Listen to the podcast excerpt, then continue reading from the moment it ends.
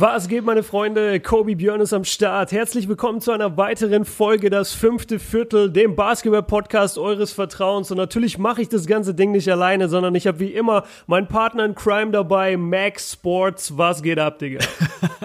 Max Sports, du hast mich auch noch nie begrüßt. Ja, mir geht's mega gut. Ja, ich. äh, was wolltest du sagen? Ja, ich.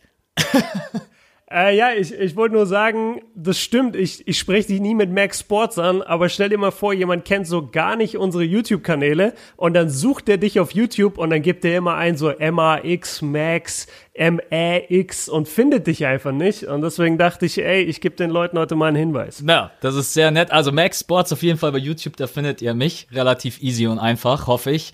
Aber zurück zu, zur Frage, ja. Äh, Wochenende steht vor der Tür und das war eine echt anstrengende Woche, deswegen äh, bin ich froh, dass wir jetzt ganz entspannt unseren Podcast aufnehmen können, auch wieder für die Zuschauer da draußen. Wir haben es ja in der letzten Woche angekündigt, dass wir jetzt wöchentlich was aufnehmen wollen. Sehr ruhig in der NBA, aber wir haben ganz coole Themen am Start, finde ich. Und deswegen würde ich sagen, let's go, lass uns einfach loslegen.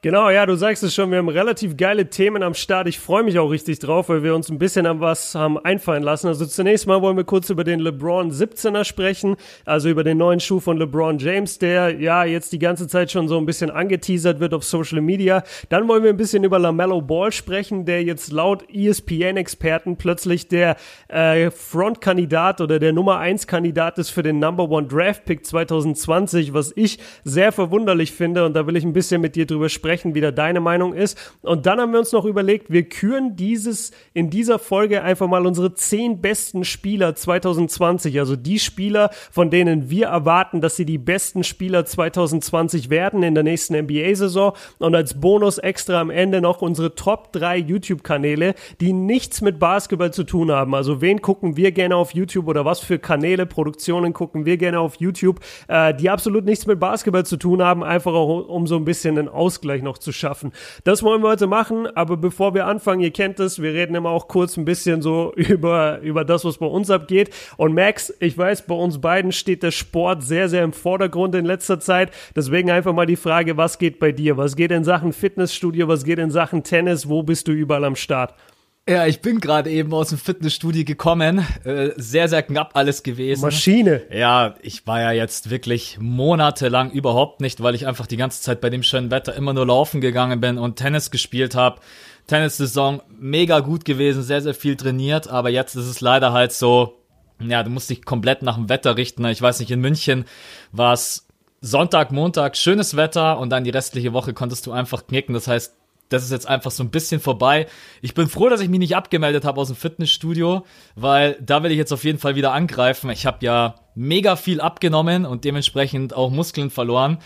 Und ein bisschen mehr Muskeln wäre schon wieder ganz geil. Also deswegen bin ich äh, Fitnessstudio auf jeden Fall jetzt gerade, aber auch nur zweimal die Woche, nicht übertrieben.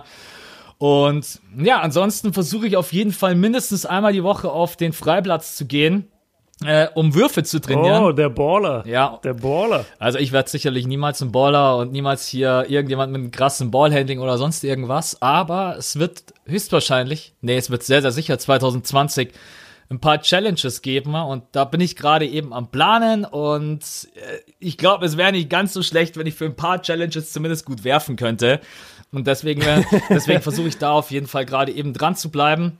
Ich muss aber sagen, äh, Tennis, okay, wird ein bisschen weniger. Fitness, Laufen und dann auf dem Freiplatz, das ist halt schon echt krass schwer unterzukriegen. Also ich muss sagen, ich stehe auch stellenweise mal um 5 Uhr auf, um dann wirklich vorher ins Training zu gehen. Ist schon ganz knackig, aber ja, muss halt sein. Besonders wenn, ja, ich will halt nicht rumlaufen wie so eine Bratwurst. wie, wie sieht's bei dir aus? Du bist äh, neue Saison gestartet. Äh, muss ich auch noch mal sagen, finde ich sehr, sehr cool wenn er da wirklich ein paar Videos in deine Insta-Story klatscht. Also ich schaue mir das super gerne an, auch einfach auch Fails, auch Sachen, die gut funktionieren. Danken habe ich gesehen, wenn man mal zurückguckt vor zwei Jahren, wie du angefangen hast mit deiner Road ja. to Dank und jetzt mittlerweile. Ja. Ja, wie, wie geht's dir? Also, wir haben vorhin schon mal ganz kurz privat drüber gesprochen. Basketball ist schon gerade so Nummer eins, oder? Ja, voll. Also jeder, der irgendwie mich so vorm Sommer gesehen hat, der, der hat vielleicht sogar gesehen, oh, Björn hat sogar ein bisschen aufgebaut. Also da war ich sehr im Fitnessstudio unterwegs, weil basketballtechnisch bei uns relativ wenig ging. Aber jetzt, äh, wir sind in der letzten Saison aufgestiegen in die Landesliga. Da habe ich die ganze Zeit noch nicht mitspielen können, weil ich immer so ein bisschen verletzt war wegen meinen äh, wie nennt man die, wegen den Hamstrings. Also ich hatte einen Muskelfaserriss in den hinteren Oberschenkeln zweimal hintereinander direkt und dann konnte ich einfach die ganze Saison nicht spielen letztes Jahr. Aber jetzt bin ich halt voll am Start äh, und wir hatten unsere ersten drei Games. Wir haben zwei, dreimal die Woche, nee, wir haben dreimal die Woche Training sogar und äh, das schlaucht schon ziemlich und dementsprechend bin ich gerade auch nur auf dem Basketballcourt unterwegs. Freut mich, dass die Highlights weiterhin so gut ankommen. Ich, ich poste immer so ab und zu was rein. Ähm, ich muss fairerweise sagen, also wir haben jetzt die ersten drei Spiele leider verloren, zwei davon sehr, sehr knapp ähm, und wir hätten auch zwei wirklich davon safe gewinnen können und das war richtig bitter und es fühlt sich dann auch immer ein bisschen komisch an, dann davon irgendwie einen coolen Wurf zu posten aus so einem Game, wenn du halt verloren hast. Aber letztendlich, ihr oder oder die, die Leute auf Instagram haben immer mal wieder gefragt, ey, kannst du nicht was posten? Und dann dachte ich mir, komm, dann hau ich halt ab und zu was in die Story. Ähm, ansonsten, ja, ich, ich, ich muss dir sagen, einmal warst du laufen, irgendwann im Sommer und hast das gepostet und du glaubst nicht, wie sehr mich das motiviert hat und deswegen gehe ich jetzt immer, immer wenn ich die Zeit habe, also eigentlich einmal die Woche, wenn gerade kein Training ansteht, gehe ich immer auch eine Stunde jetzt laufen. Und das ist nur wegen dir, wegen diesem einen Post, den Influencer. du mal gemacht hast auf Instagram. Influencer, Leute. Ist wirklich so. ja, übelster Influencer. Genau deswegen äh, bin ich jetzt nochmal laufen und immer wenn ich dann, ich muss immer so einen Berg hochlaufen bei mir, der ist, der ist ewig hoch und geht auch steil hoch. Es macht richtig Bock, den, den so hoch zu sprinten. Und immer wenn ich dann oben bin, dann, dann muss ich an dich denken. Das ist echt krass, dass du mich äh, heftig dazu verleitet. Das ist sehr nice. Wenn es gerade eben so richtig schwer wird, dann denkt er sich, ich, Max, gib mir die Kraft und Motivation. Ich, ich muss aber sagen, es ist nicht nur fitnesstechnisch, sondern Laufen hat mir auch echt sehr geholfen, besonders als es sehr stressig war rund um die Finals und den Draft und so weiter, auch mal abzuschalten. Also einfach sich Musik aufs Ohr und ich laufe auch im Wald und draußen auf dem Land. Boah, diese frische Luft und so. Also nicht nur Fitness, sondern auch einfach mal den Kopf freikriegen. Also das hat mir schon echt mega geholfen. Ich habe eine Frage, bevor ich es vergesse. Zweimal Muskelfaserriss ja. hintereinander Warum? Weil du zu früh zurückgekommen bist oder falscher Move oder was auch immer? Ja, beide Male war das so. Also ich habe ja in meiner, in meiner Jugend, bis ich 19 war, habe ich Basketball ja als Leistungssport betrieben und hatte da halt fünf, sechs Mal die Woche Training und am Wochenende dann Spiele. Und da war ich halt an ganz andere Bewegungen von meinem Körper gewohnt, an ganz andere Leistungen. Und dann war es so, als ich jetzt nach, den, nach der langen Pause dann wieder angefangen habe mit Basketball, war es so, dass mein Kopf immer halt Dinge von meinem Körper verlangt hat, die der Körper nicht mehr leisten konnte. Und es ging dann zum Beispiel darum halt, äh, äh, ja, um bestimmten Bällen hinterher zu sprinten oder im Fastbreak seinen Gegner abzuhängen und, und dein, dein Kopf gibt dir praktisch so das Signal, ey, du kannst noch schneller, du kannst noch schneller und irgendwann reißt dir aber einfach während dem Sprint einfach der, der, der hintere, also Teile des hinteren Muskels im Oberschenkel, weil der, weil der Oberschenkelmuskel halt sagt, ey, das haben wir seit zehn Jahren nicht gemacht, lass mich in Ruhe. Und das ist mir halt wirklich zweimal hintereinander passiert und das war so, so bitter. Und da musste ich dann auch richtig in mich gehen und eine Sache machen, die ich davor noch nie gemacht habe. Und das war richtig eine Überwindung für mich. Ich musste praktisch mich selbst im Training und bei den Spielen erstmal runterfahren. Also ich musste selbst sagen, ey, pass auf, von allem, was du denkst, was du kannst, körperlich, mach nur 80 Prozent. Und das ist ganz, ganz schlimm für mich, weil ich immer so ein Typ bin, der extrem überdreht im Training und bei den und bei den Spielen und immer 120 Prozent geben will. Und das, das muss ich sagen, da, da habe ich sehr damit gestruggelt. Ähm, habe das jetzt aber im Sommer so weit hinbekommen, dass ich jetzt mich mittlerweile schon so bei 90 Prozent fühle. Ähm, ich bremse mich immer noch in manchen Situationen, aber ich merke einfach jeden Tag durch jede Trainingseinheit, wie die Beine stärker werden, wie der ganze Körper stärker wird. Und ich denke mal, äh, Mitte der Saison, irgendwann so im Januar, werde ich dann bei 100 Prozent sein. Ähm, Wäre jetzt natürlich voll dumm, wenn ich mir jetzt im Januar dann wieder die Muskeln reiß. Nee, aber also da, deswegen war das. Ich, ich habe einfach zu viel gewollt vom Kopf her und der, der Körper konnte das nicht mehr leisten, leider. Nice, kenne ich irgendwoher. Man nennt es auch einfach, man wird älter. Ja, älter werden ist ultra kacke. Aber pass auf, weißt du was? Ich will nicht übers Älterwerden reden, weil damit muss ich mich irgendwie jeden Tag schon auseinandersetzen. ähm, lass uns lieber anfangen mit unserem Hauptteil. Wir machen ja immer so zehn Gerne. Minuten Intro, so ein bisschen was bei uns abgeht. Und dann geht's aber voll in NBA und Basketball-Talk rein. Und das Erste, was mir eingefallen ist, als ich mich hingesetzt habe für die Folge heute, ähm, worüber wir sprechen sollten, waren wirklich die LeBron 17er, weil also das Ding war so, oder diese Schuhe waren so präsent für mich auf Social Media. Ich habe nur Postings gesehen. Ich muss an der Stelle auch mal sagen, großes Lob äh, wie immer an Nike und an LeBron James, weil die einfach Marketing-Genies sind. Die Art und Weise, wie diese Schuhe released werden, wann die released werden. Ähm, wer, wer, den, wer den Podcast heute hört, kann sich das gerne angucken und gibt's wahrscheinlich im Nachhinein dann auch auf YouTube. LeBron hat heute in seine Insta-Story so eine, so eine Werbung gepostet von Nike, wo man praktisch im Kopf des Designers steckt, der den neuen Schuh designen soll und der sitzt dann an so einem, Zei an so einem Zeichenbrett und designt den neuen äh, und designt den neuen LeBron Schuh und wir sind die ganze Zeit in so einer, in so einer GoPro-Perspektive praktisch auf dem seinem Kopf und sehen, was er sieht. Finde ich ultra geil gemacht. Ähm, da fällt mir auch immer wieder der Satz ein von Maverick Carter war der, glaube ich. Der hat gesagt, Nike ist keine, ist keine äh, Firma, die, die Sportartikel oder sowas herstellt. Marki, äh, Nike ist eine Marketingfirma. Nike verkauft dir keine Produkte, Nike verkauft dir Geschichten und Gefühle. Und da denke ich jedes Mal dran, weil ich, ich kenne keine andere Sportfirma, die so ein geiles Marketing hat wie Nike. Und genau genau deswegen reden wir jetzt auch über den Schuh. Ähm, jetzt habe ich viel geredet. Sag du mir doch erstmal, was war denn dein erster Eindruck? Hast du das so wahrgenommen wie ich oder warst du eigentlich überrascht, dass ich dir das ins Skript reingeschrieben habe? Nee, ich war nicht überrascht, weil ich wurde auch, aber bei mir war es ein bisschen anders. Äh, unsere Jungs und Zuhörer da draußen, die sind ja da viel mehr auf Zack als ich persönlich. Ich habe keinen Plan, mhm. wann Schuh XY erscheint. Und ich habe schon vor zwei Wochen habe ich die erste Nachricht bekommen, ob ich mir den neuen äh, LeBron 17er hole. Da habe ich noch gar nicht gewusst, wie der Schuh aussieht. Und es war aber gerade eben so die Phase, als die angefangen haben mit der äh, mit der Marketingstrategie das ist natürlich, hast du schon gesagt, von LeBron James selber. Ich meine auch, was er für eine Reichweite auf Instagram hat. Ähm, der hockt sich da irgendwie Kurzzeit und dann gibt's irgendwie einen Post hier, meine neuen Schuhe.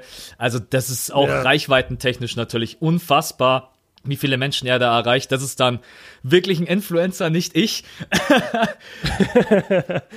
der Schuh selber an sich, der ist jetzt, glaube ich, wann ist er? Ich glaube, vor ein paar Tagen ist er erschienen oder vor ein paar Tagen haben die Vorbesteller ihn bekommen.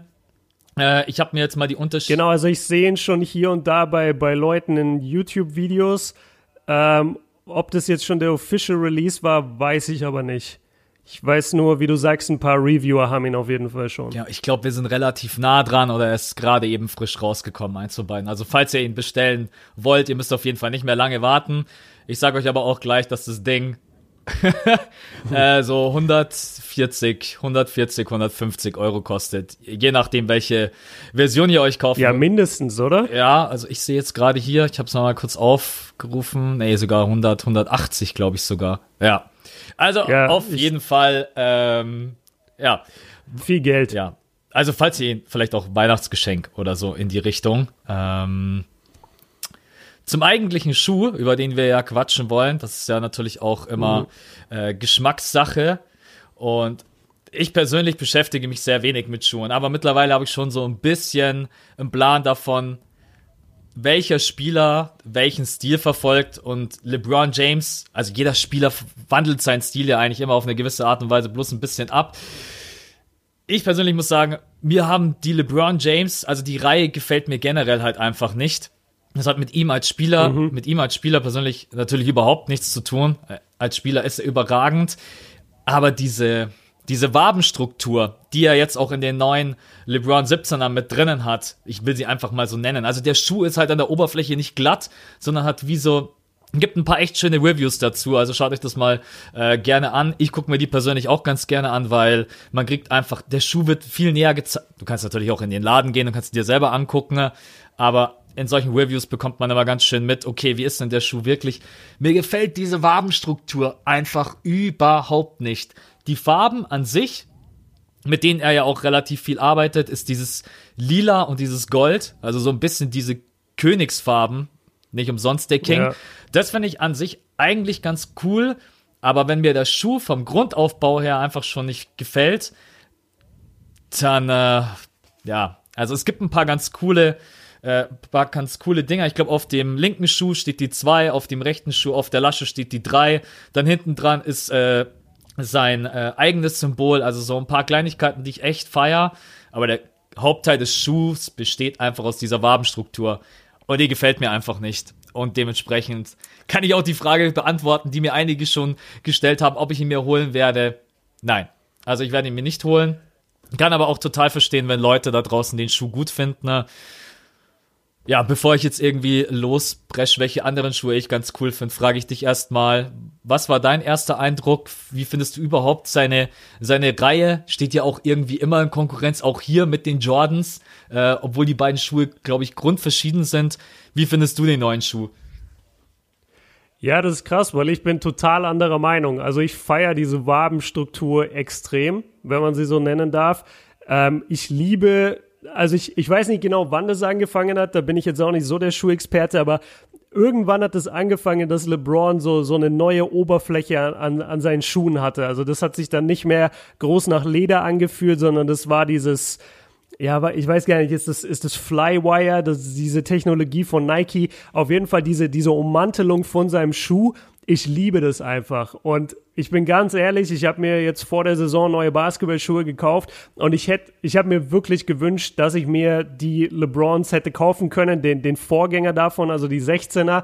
Es war leider in meinem Budget, was ich zur Verfügung hatte, nicht äh, drin, dass ich mir die holen hätte können. Aber jetzt, wo ich auch die Werbung für den 17er sehe, ey, ich bin so also, weil du gesagt hast, äh, vielleicht kriegt ihr den zu Weihnachten. Ey, ich hoffe, ich krieg den vielleicht zu Weihnachten, weil ich mir den, ich finde den so gut. Ich finde den so geil. Ähm, ich hatte den, also ich hatte den 16er an im Laden und der hat sich so perfekt an meinem Fuß angefühlt. Ähm, die Dämpfung, wo sie jetzt auch nochmal groß drüber geredet haben, natürlich in den Commercials, ist wieder ein Stück besser geworden. Äh, LeBron schwärmt davon. Und also ich, ich fand schon bei den 16ern so, boah, auf was stehe ich hier gerade? Das ist so eine geile, das ist so eine geile Dämpfung, so eine geile Federung, so coole Basketballschuhe hatte ich noch nie an. Und dann musste ich sie leider wieder ausziehen und billigere nehmen. und ich kann mir halt vorstellen, dass dass der 17er genauso gut ist. Und das Design ist immer so eine Frage. Also bei mir ist es zum Beispiel so, immer wenn NBA Signature Schuhe rauskommen, dann ist es eigentlich in, ja, ich würde mal sagen, drei Viertel aller Fälle so, dass die in irgendwelchen Colorways rauskommen zuerst, wo ich mir denke, boah, sind die hässlich. Also so richtig, boah, die gehen gar nicht. Und jetzt auch bei den zwei, äh, ich weiß gar nicht, hat man ein oder zwei Colorway? Ich habe diese grauen gesehen und ich habe ganz lilane gesehen. Ja, gibt's noch welche? Future Air gibt's noch, dann sind sie einmal komplett in weiß und haben unten eine orangene Sohle. Die habe ich auch noch. Okay, okay. Die habe ich auch noch. Die, äh, boah, da sieht der Schuh halt gleich nochmal komplett anders aus. Kann ich dir später äh, gerne mal schicken und zeigen an alle anderen da draußen. Gibt einfach mal ein Nike LeBron 17 Future Air. Da sieht der Schuh nochmal ganz anders aus, aber richtig abgespaced. Aber ich glaube, es gibt so ungefähr zwei, drei, vier unterschiedliche Versionen. Ach so, nee, warte, die, die habe ich sogar gemeint, die, die Future Air. Ähm, ah nee, die sind hier ganz weiß. Das, was LeBron bei, bei Instagram gepostet hatte vor ein paar Tagen, die waren nämlich ganz grau. Das hat er am 19. September gepostet, also ungefähr vor einer Woche.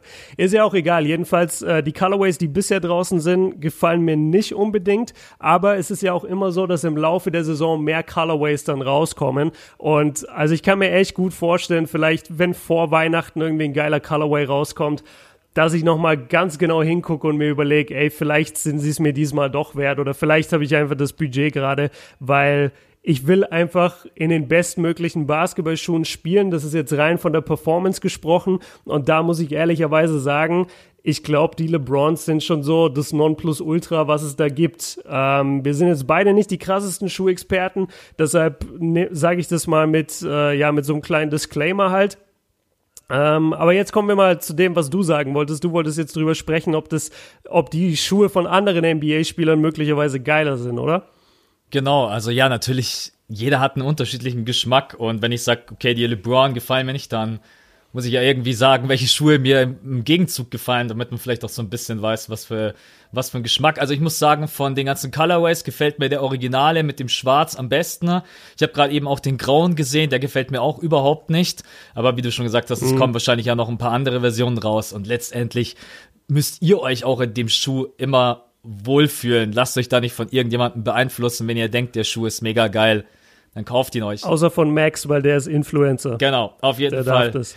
Ähm, ja, ich habe mir ja letztes Jahr die, äh, als wir zusammen in San Francisco waren, habe ich mir ja die Kyrie 5 gekauft. Ähm, den, sein, den seine Schuhe mag ich extrem gerne. Da habe ich auch den, den Dreier und Vierer, ganz anderer Stil, ähm, flache Oberfläche. Bei den Fünfern finde ich dieses, ja, diese hellblaue, türkise Struktur bei der Lasche extrem nice. Ähm, ja, äh, Kyrie 6 finde ich jetzt aber auch nicht so geil. Die kommen jetzt dann, glaube ich, auch bald raus. Also da ist auch immer, du kannst nicht sagen, ich, also ich feiere keine Linie eigentlich komplett. Deswegen muss man immer gucken, mhm. äh, gefällt einem der Schuh als äh, Serienmodell gut oder nicht. Dann die Dame 5, das habe ich auch letztens in die Story gepostet, da bin ich aus, durch Zufall drüber gestolpert. Ähm, vom Aufbau des Schuhs her eigentlich auch gar nicht so meins, aber dieses Orange und Rot, als ich das gesehen habe, killt mich halt komplett und weiß nicht, wenn ich mir irgendwelche Basketballschuhe kaufe, dann immer gerne welche, die wo man nicht vorbeigucken kann. Falls ihr übrigens Schuhe, falls ihr übrigens Schuhe haben wollt, wo man gar nicht vorbeigucken kann, Curry 6 in Rot und die Sohle ist giftgrün. Ey, wenn du mit dem Schuh auf, Boah. wenn du mit dem Schuh auf die Straße gehst, bin ich gestern drüber gestolpert.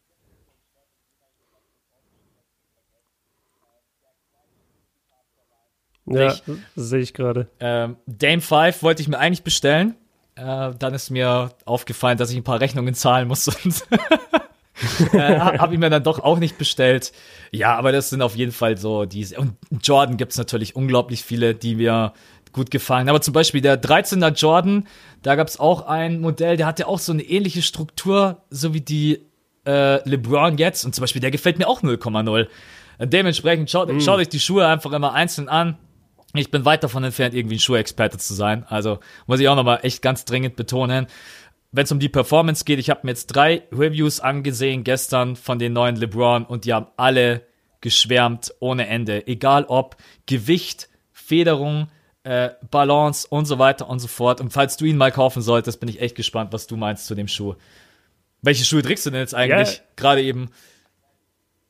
Ähm, Gerade trage ich irgendwelche Jordans, äh, aber jo also Jordan Performances. Ich habe mein Leben lang keine Jordans zum Basketballspielen getragen, weil diese, diese Modelle, die sie immer wieder retroen, auch einfach nicht mehr dafür geeignet sind. Also wenn jetzt irgendwie, keine Ahnung, mal wieder der Dreier Jordan rauskommt, so mit dem kannst du halt kein Basketball mehr spielen. Aber es gibt ähm, ich, ich, weiß, ich weiß, um ehrlich zu sein, nicht, wie er heißt. Ich, ich kann es später in meine Story posten, dann, dann wissen es alle. Ähm, aber jetzt im Moment weiß ich es gerade gar nicht. Ist auf jeden Fall auch was bescheuert ist an dem Schuh. Das habe ich dann erst im Nachhinein gemerkt, dass mich das total nervt.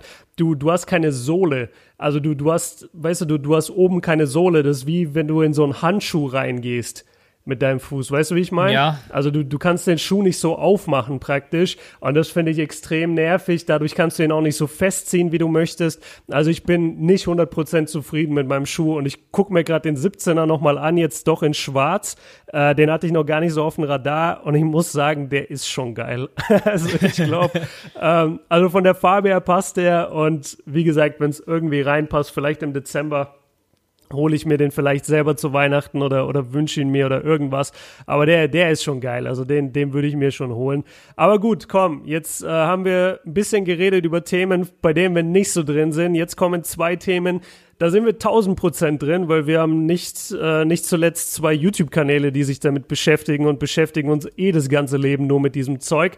Was geht ab in der NBA? Was geht ab in der NBL? Nämlich LaMelo Ball wird plötzlich, nachdem er ein paar Preseason Games in der NBL, also in der ersten australischen Liga gezockt hat, wird er pro, äh, plötzlich als Number One Draft Pick gehandelt 2020 und als die Schlagzeile vor zwei Tagen aufgeploppt ist überall, hätte ich jetzt gerne erstmal deine ehrliche Meinung, bevor du jetzt überhaupt dran denkst, was ich vielleicht gedacht habe oder äh, keine Ahnung, whatever, ob du irgendwo, weil ich, ich bin immer relativ laut, was LaMelo Ball angeht und hab, postet es auch bei Insta und mache Cut-Videos drüber und so. Aber jetzt einfach nur, du hast die Nachricht gelesen, ey, Scouts überlegen, ob Mello vielleicht Nummer 1 Draft-Pick wird 2020. Was hast du gedacht? Seid ihr bereit für die Draft-Analyse von allen, die besser sind als er? Also, let's go. Fangen wir an oh, mit, mit Spieler Nummer eins. Nein, Spaß beiseite. äh, ich will gar nicht erstmal so auf LaMelo Ball eingehen, sondern eher um den Zeitpunkt, äh, wo ESPN anfängt, den Mock Draft zu ranken. Es ist natürlich, wir haben jetzt gerade eben mal den September, die NCAA ist noch nicht mal losgegangen und gerade eben kann ich allen da draußen bloß den Rat geben, auf den derzeitigen Mock Draft braucht man noch keinen großen keinen großen Wert geben, weil letztendlich stabilisiert sich das Ganze sowieso erst Richtung März und April. Und wenn dann jemand wie Lamello Ball, der auch aufgrund seines Namens natürlich auch sehr, sehr polarisiert, Denken wir aber auch mal gerne ein, zwei Jahre zurück. Da hieß es, dass Lamello Ball im Draft nicht mal eine Chance hätte. Also die Schwankungen in die Richtung sind einfach so extrem. Aber Lamello Ball hat auf jeden Fall gezeigt, dass er sein, sein Spiel weiterentwickelt hat und dass er ganz gute Ansätze hat, die man heutzutage in der NBA gebrauchen kann. Wenn du aber dann natürlich liest und ungefähr ein bisschen im Kopf hast, wer dann alles so im diesjährigen Draft auch, das ist ein sehr guardlastiger Draft. Im Gegensatz zu letzten Jahr hatten wir mhm. sehr, sehr viele Wingplayer und in diesem Jahr werden sehr, sehr viele Point Guards und Shooting Guards. Und der erste Gedanke von mir war einfach, ich glaube, egal wie krass sich LaMelo Ball noch weiterentwickeln wird, es gibt einfach andere Prospects, die stärker sind, schneller sind, die besser sein werden als er. Und äh, mir geht's dann auch eher so um die Berichterstattung, das so hochzuhypen, weil man kann ja diskutieren, wie wir, hat LaMelo Ball eine Chance, der Nummer 1 Draft-Pick zu sein, dann einfach ja oder nein und auch wirklich argument argumentativ daran zu gehen. Aber das ist natürlich wieder so ein bisschen, ja, Lamello Ball klickt gerade eben einfach. Äh, ich weiß es von der Arbeit. Ja, ich weiß es, schön gesagt. Ich weiß es von, ja. ich weiß es von der Arbeit persönlich. Wir haben gesagt, okay, wir machen einen Mock Draft auf äh, Spox und auch Lamello Ball mit. Das ist einfach das Business und es klickt einfach so. Und deswegen macht sich natürlich das ESPN jetzt auch zunutze, egal ob auf deren Seite und Show und so weiter. Aber um auf die eigentliche Frage zurückzukommen, was ich gedacht habe, dass Lamello Ball gute Chancen hat, im nächsten Draft auf jeden Fall gepickt zu werden. Aber Nummer 1 Pick würde ich mich heute fast wetten trauen, wird auf gar keinen Fall passieren. Ähm, dafür sind andere im Draft, die einfach viel zu gut sind und dementsprechend äh, mein erster Gedanke, Nummer 1 Draft Pick auf gar keinen Fall. Was ist bei dir durch den Kopf gegangen, als du das das erste Mal gelesen hast? Man merkt schon ein bisschen an deiner an deiner Stimme, sie wird ein bisschen lauter und ein bisschen, Alter, was ist denn da los? Du hast mir wahrscheinlich auch am Anfang erstmal gedacht, ey, jetzt kommen sie wieder mit ihrer Hype-Scheiße daher, so wie ich dich kenne. War das so dein erster genau. Gedankengang? Genau. Ja, ja, genau das ist es. Also da hast du mich jetzt perfekt analysiert. Ich habe ja so eine krasse Abneigung gegenüber diesem künstlichen Hype und diesem, ja, jetzt schreiben wir einfach mal das und gucken, ob das, gucken, ob das in den Medien bleibt. Oder wir, wir schreiben jetzt einfach den, wir nehmen jetzt einfach die Headline, weil dann können wir darüber eine Woche lang jeden Tag berichten. Ich, ich finde es so langweilig, diese künstlich heraufbeschwörten Schlagzeilen, weil du hättest die Schlagzeile auch einfach nicht bringen müssen, nur weil einer von diesen angeblich 27 NBA-Scouts, der da vor Ort war, jetzt bei einem NBL-Spiel von Mello, nur weil einer von denen sagt, ja, also ich finde schon, der könnte auch der Number One Draft Pick nächstes Jahr werden, dann, dann wird es auf einmal so gehalten, als hätte, als hätte Adam Silver schon selber gesagt, ja, nächstes Jahr, ich, ich weiß jetzt schon, was in meinem Briefumschlag steht, den ich vorlese. Das ist so ein Quatsch. Ähm, der Junge hat jetzt drei Preseason Games oder vier Preseason Games in der NBL gemacht. Er hat sich sehr gut verkauft. Ich sag jetzt mal relativ wenig zu den Schwachstellen von seinem Game. Ich will nur noch mal sagen, der ist ein zwei Meter großer Point Guard. Der hat eine super Übersicht. Das sieht man schon seit seinen Highschool-Tagen. Äh, Lonzo Ball hat eine ähnlich gute Spielübersicht. Also da sieht man auch, ähm, dass, dass die Brüder sozusagen nicht so weit voneinander entfernt sind. Sein Dreierfeld, ähm, er hat unglaubliches Selbstvertrauen. Er spielt Profi-Basketball jetzt äh, seit er 15, 16 Jahre alt ist. Also der, der hat eine Menge schon gesehen. Der hat eine Menge schon durchgemacht. Der hat, der hat eine eigene Reality Reality-TV-Show. Also der, der hat eine ziemlich krasse Kindheit, auch eine sehr, sehr schwere Kindheit. Und deswegen will ich mir jetzt auch nicht hinstellen und sagen, boah, guckt mal, wie schlecht der ist. Aber wenn ich ihn mir angucke, und ich habe alle Highlight-Videos mehrfach gesehen, die sogar auf meinem äh, Kobe Björn Uncut-Kanal mehrfach auch besprochen ich sehe in ihm ganz sicher keinen Number One Draft Pick. Dafür fehlen ihm einfach bestimmte Dinge. Er ist immer noch ein sehr schlachsiger junger Mann. Klar hat er ein bisschen zugelegt, aber das reicht noch lange nicht für die NBA. Er ist sehr, sehr wackelig unterwegs. Also es sieht für mich immer aus, als hätte er relativ wenig Körperspannung ähm, und als könnte er sich nicht wirklich groß behaupten. Also er ist zwar schnell und agil, aber wenn du ihn mal wirklich härter verteidigst, kann ich mir nicht vorstellen, wie er äh, an seinen Leuten vorbeikommen will, gerade wiederum in der NBA. Und dann ist einfach seine Attitude auch manchmal nicht die beste auf dem Feld. Und das sind einfach alles so Punkte, die für mich sagen, ey, NBA-Talent ist da. Ja, sehe ich jetzt auch. Ähm, NBA-Talent ist da aber das ist kein Number One Draft Pick. Und warum mich das so aufgeregt hat, war, weil du so richtig durchschauen konntest, das hast du jetzt auch gesagt. Ja gut, über was berichten wir jetzt diese Woche? Ah, NCAA-Saison ist noch so lange weg, NBA-Saison machen wir erst nächste Woche mit Training Camp, bla bla. Komm, wir machen einfach irgendwas über LaMelo Ball. Weil sobald die College-Saison anfängt und sobald ein paar College-Spiele gespielt wurden und sich da ein paar von den vielversprechenden Guards, die du gerade erwähnt hast, äh, herauskristallisieren werden und hervortun werden, sobald wir das haben, redet kein Mensch mehr über LaMelo. Kein Mensch wird in die NBL gucken. Da kann der jede Nacht 40 droppen. Wenn irgendein anderer am College 25 und 10 macht, ist der der Number One Draft Pick. 100 Prozent. Da, da kann mir keiner was anderes erzählen. Und die Hype-Maschine von ESPN und den anderen Medienanstalten werden dann auch eher das College-Kid picken, weil die dann wiederum natürlich die NCAA damit promoten und das wiederum halt alles sozusagen ähm, in favor vom, vom amerikanischen Basketballsystem ist. Also ich, ich, ich sehe das einfach nicht und ich, ich fand es eine blöde, ich fand es eine blöde Headline und ihr merkt es jetzt auch schon, wie ich gerade reagiert habe, dass das geht mir einfach nicht rein. Dieses, dieses Fake News kreieren, Alter. Ich weiß, die haben jemanden im Weißen Haus, der ihnen das jeden Tag vorlebt, aber mein Gott, ey, muss man aus jedem Ding immer eine Headline machen. Das ist so nervig, finde ich.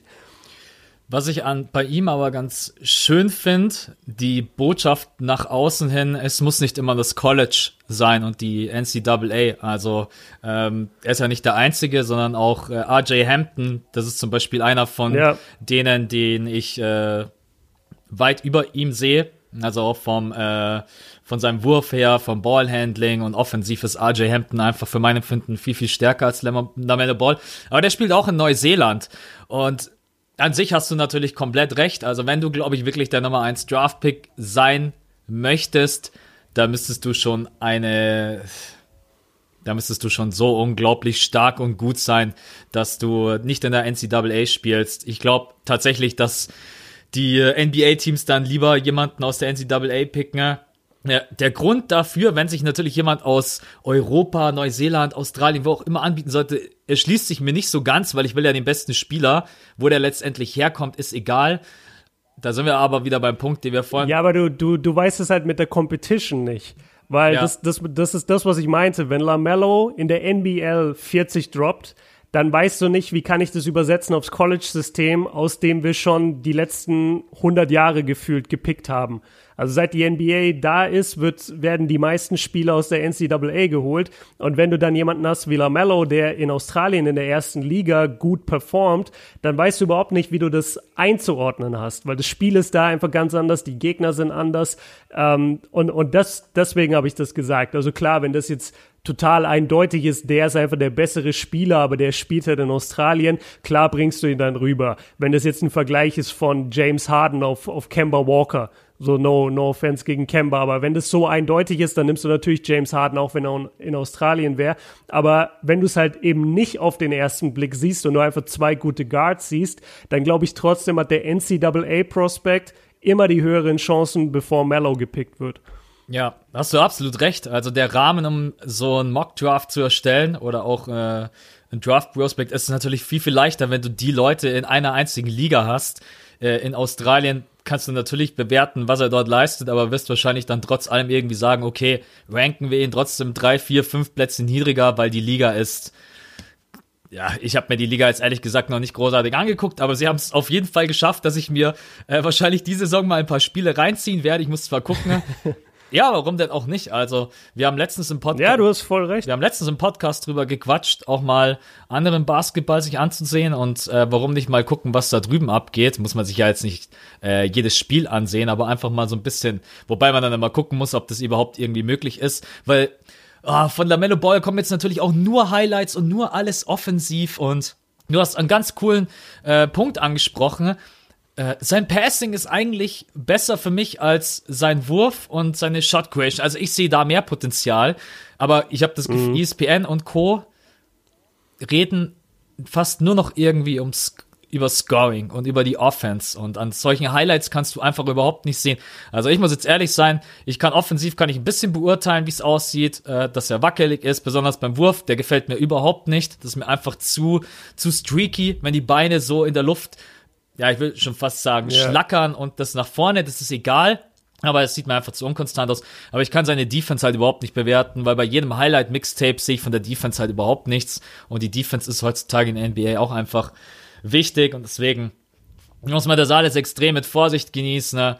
Und äh, ich habe aber einen, tatsächlich einen Mock-Draft. Gestern habe ich mal durchgeguckt. Alle sind fast auf diesen Zug aufgesprungen. Ich habe einen einzigen gefunden, da ist LaMelo Ball auf der 18 gelistet. Und da hat sich jemand, ich weiß leider gerade nicht mehr, welche Seite es war.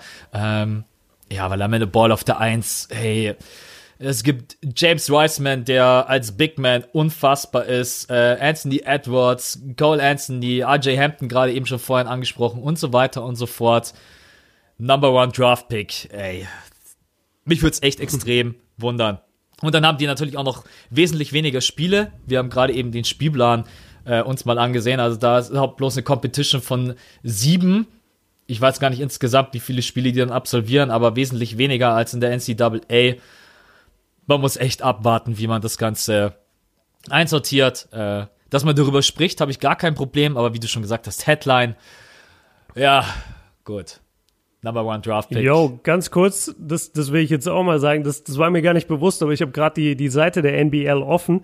Das gibt ja wirklich nur neun Teams. Ja. Und acht davon sind aus, in, sind in Australien und eins in Neuseeland. Ich war nämlich gerade verwirrt, weil du gesagt hattest, RJ Hampton ist nach Neuseeland gegangen und dann dachte ich, hä, nee, ich habe gehört, der spielt auch in der NBL. Aber sein Team, was in Neuseeland praktisch stationiert ist, spielt trotzdem die ganze Zeit gegen äh, australische Teams, also gegen NBL-Teams. Finde ich auch krass. Ja. Dass die praktisch da so die ganze Zeit hin und her fliegen müssen dann. Also ich werde mich auf jeden Fall mal reinlesen, einfach bloß um zu wissen, wie funktioniert das System da drüben. Und äh, auch mal ganz kurz, den Effekt hat er auf jeden Fall. Dadurch, dass er da drüben spielt, äh, er zieht halt schon Aufmerksamkeit auf sich, aber ja, auch das mit den, wie viele NBA-Scouts waren jetzt bei dem letzten Spiel irgendwie vor Ort angeblich? Äh, 27. Ja, 27, ja. Gut. Aber ganz ehrlich, was haben die gerade auch zu tun? Das ist halt auch so ein Ding. Also die, die sind Urlaub vielleicht gerade einfach auch. Hä? Urlaub machen was? da drüben.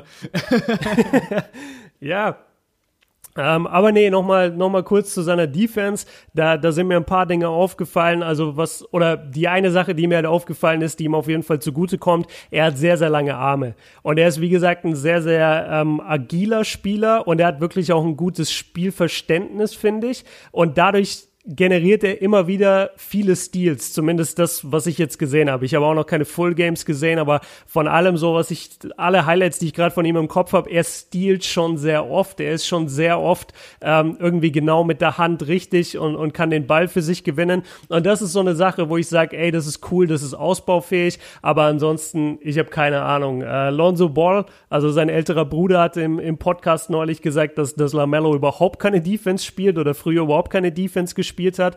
Und das, das würde dieses äh, sich noch so ein bisschen unterstreichen und dann will ich auch aufhören mit dem Thema jetzt.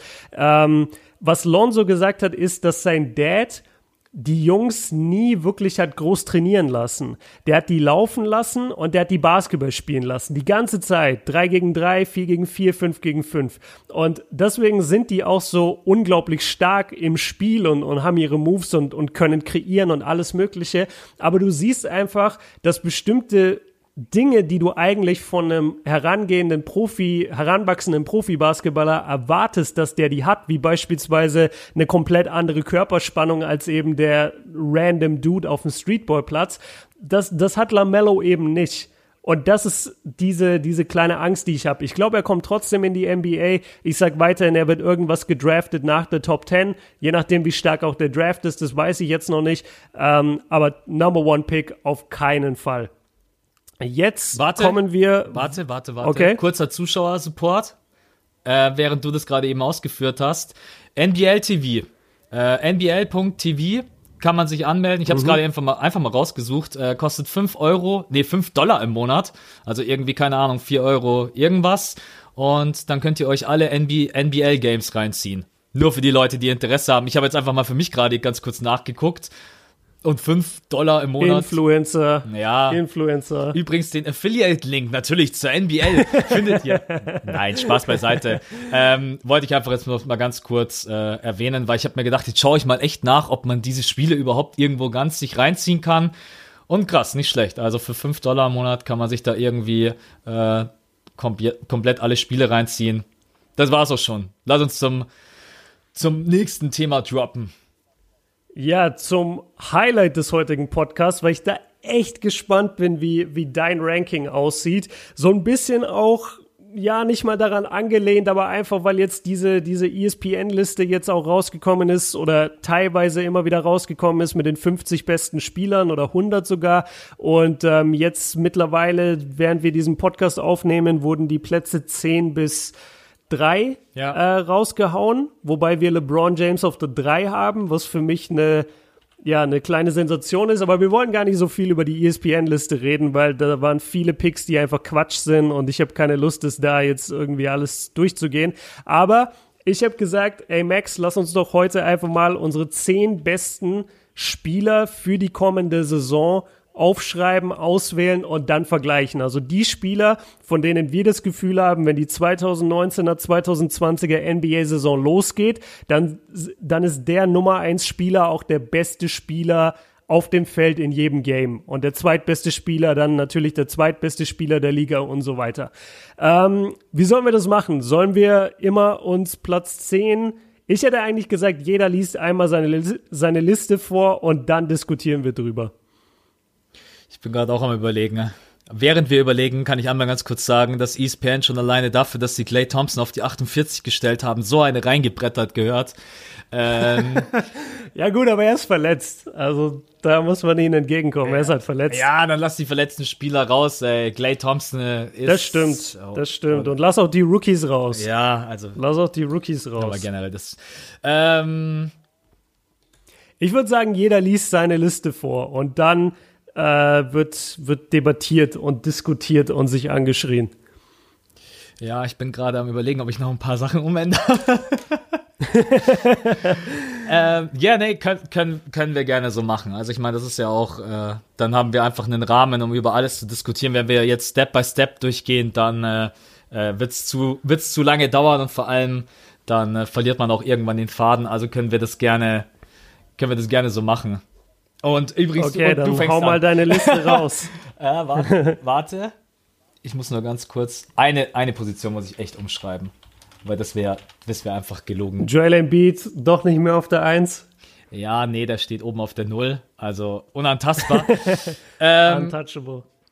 Also ich fange einfach, soll ich einfach nur vorlesen und immer kurz was dazu sagen oder einfach echt mal nur Name-Dropping? Sag mal Name, Name-Dropping, aber immer mit der Zahl davor. Okay, also für mich ist auf der 10 äh, Nikola Jokic. Auf okay. der 9 ist Damian Lillard. Auf der 8 ist Joel Embiid. Auf der 7 ist Kawhi Leonard.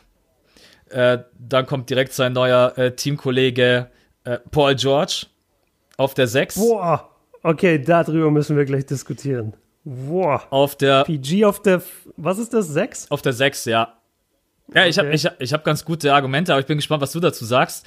Dann, äh, kommt, ja. dann kommt auch, glaube ich, jemand, da äh, kommt was, was viele, aber ich will einfach nur Stephen Curry mal den Respekt geben, den er verdient hat. Und deswegen stelle ich Anthony Davis auf die 5 und Stephen Curry auf die 4, weil er ist für mich einfach einer der besten unserer Zeit und mir wird der einfach generell immer viel zu niedrig gerankt. Da, mhm. Dann kommt Janis Antetokounmpo, dann kommt auf der 2 James Harden. Ich glaube, James Harden wird wieder eine Saison abreißen wie, ja, wahrscheinlich wie letzte Saison. Und jetzt auf der 1. Wer ist auf der 1? Ja, ich weiß es. Wieso? Stell dir vor, ich packe ihn nicht in die Top 10. Nein, ich. ja. äh, ich habe auch ein bisschen mit mir gerungen und habe überlegt, aber wenn ich dann einfach darüber nachdenke, was er für ein Basketballspieler ist und wenn er komplett fit ist und wenn er keine Verletzung hat, dann ist LeBron James für mich einfach immer noch der Spieler, der ein Team am ehesten zu einem Championship führen kann und deswegen, ich glaube, in der nächsten Saison werden wir wieder einen LeBron James sehen, der unglaublich spielt und deswegen denke ich, dass LeBron James für mich nächste Saison auf der Eins ist. Genau, das war, das war mal meine Top 10 gerankt. Äh, da gibt's einige Spieler, die man vielleicht sogar irgendwie raustun kann, ein paar Spieler, die man reintun kann. Aber das ist jetzt erstmal so meins. Jetzt bin ich mal gespannt auf deine Top 10. Warte, warte, warte, ich will ganz, ich will ganz, ich will kurz mitschreiben, damit ich eine. Ja, habe ich bei dir gerade auch gemacht. Damit ich eine Grund. Weil dann kann man besser diskutieren. Dann habe ich eine bessere. Okay, alles klar, ich bin bereit. Alles klar, dann kommt jetzt hier meine Liste. Nummer 10, auch Nikola Jokic. Finde ich lustig, dass wir ihn beide an der 10 haben. Ähm, Nummer 9, Joel Embiid. Nummer 8, Kyrie Irving. Nummer 7, Damian Lillard. Nummer 6, Anthony Davis. 5, James Harden. Ähm, 5 ist James Harden, genau 4, Janis Antetokounmpo. Nummer 3, Steph. Nummer 2, Kawhi. Und Nummer 1, Brian Scalabrine. Nein, Spaß. Äh, auch LeBron James. Ja, ehrlich gesagt hätte ich auch gedacht, dass du LeBron auf die, dass du LeBron auf die Eins packst. Ähm, okay. Ich glaube, wir beide sind aber auch äh, also ich habe ich hab zwei Namen, die ich jetzt gleich auf jeden Fall mit dir fighten will. Ähm, aber ganz kurz zu der LeBron-Sache.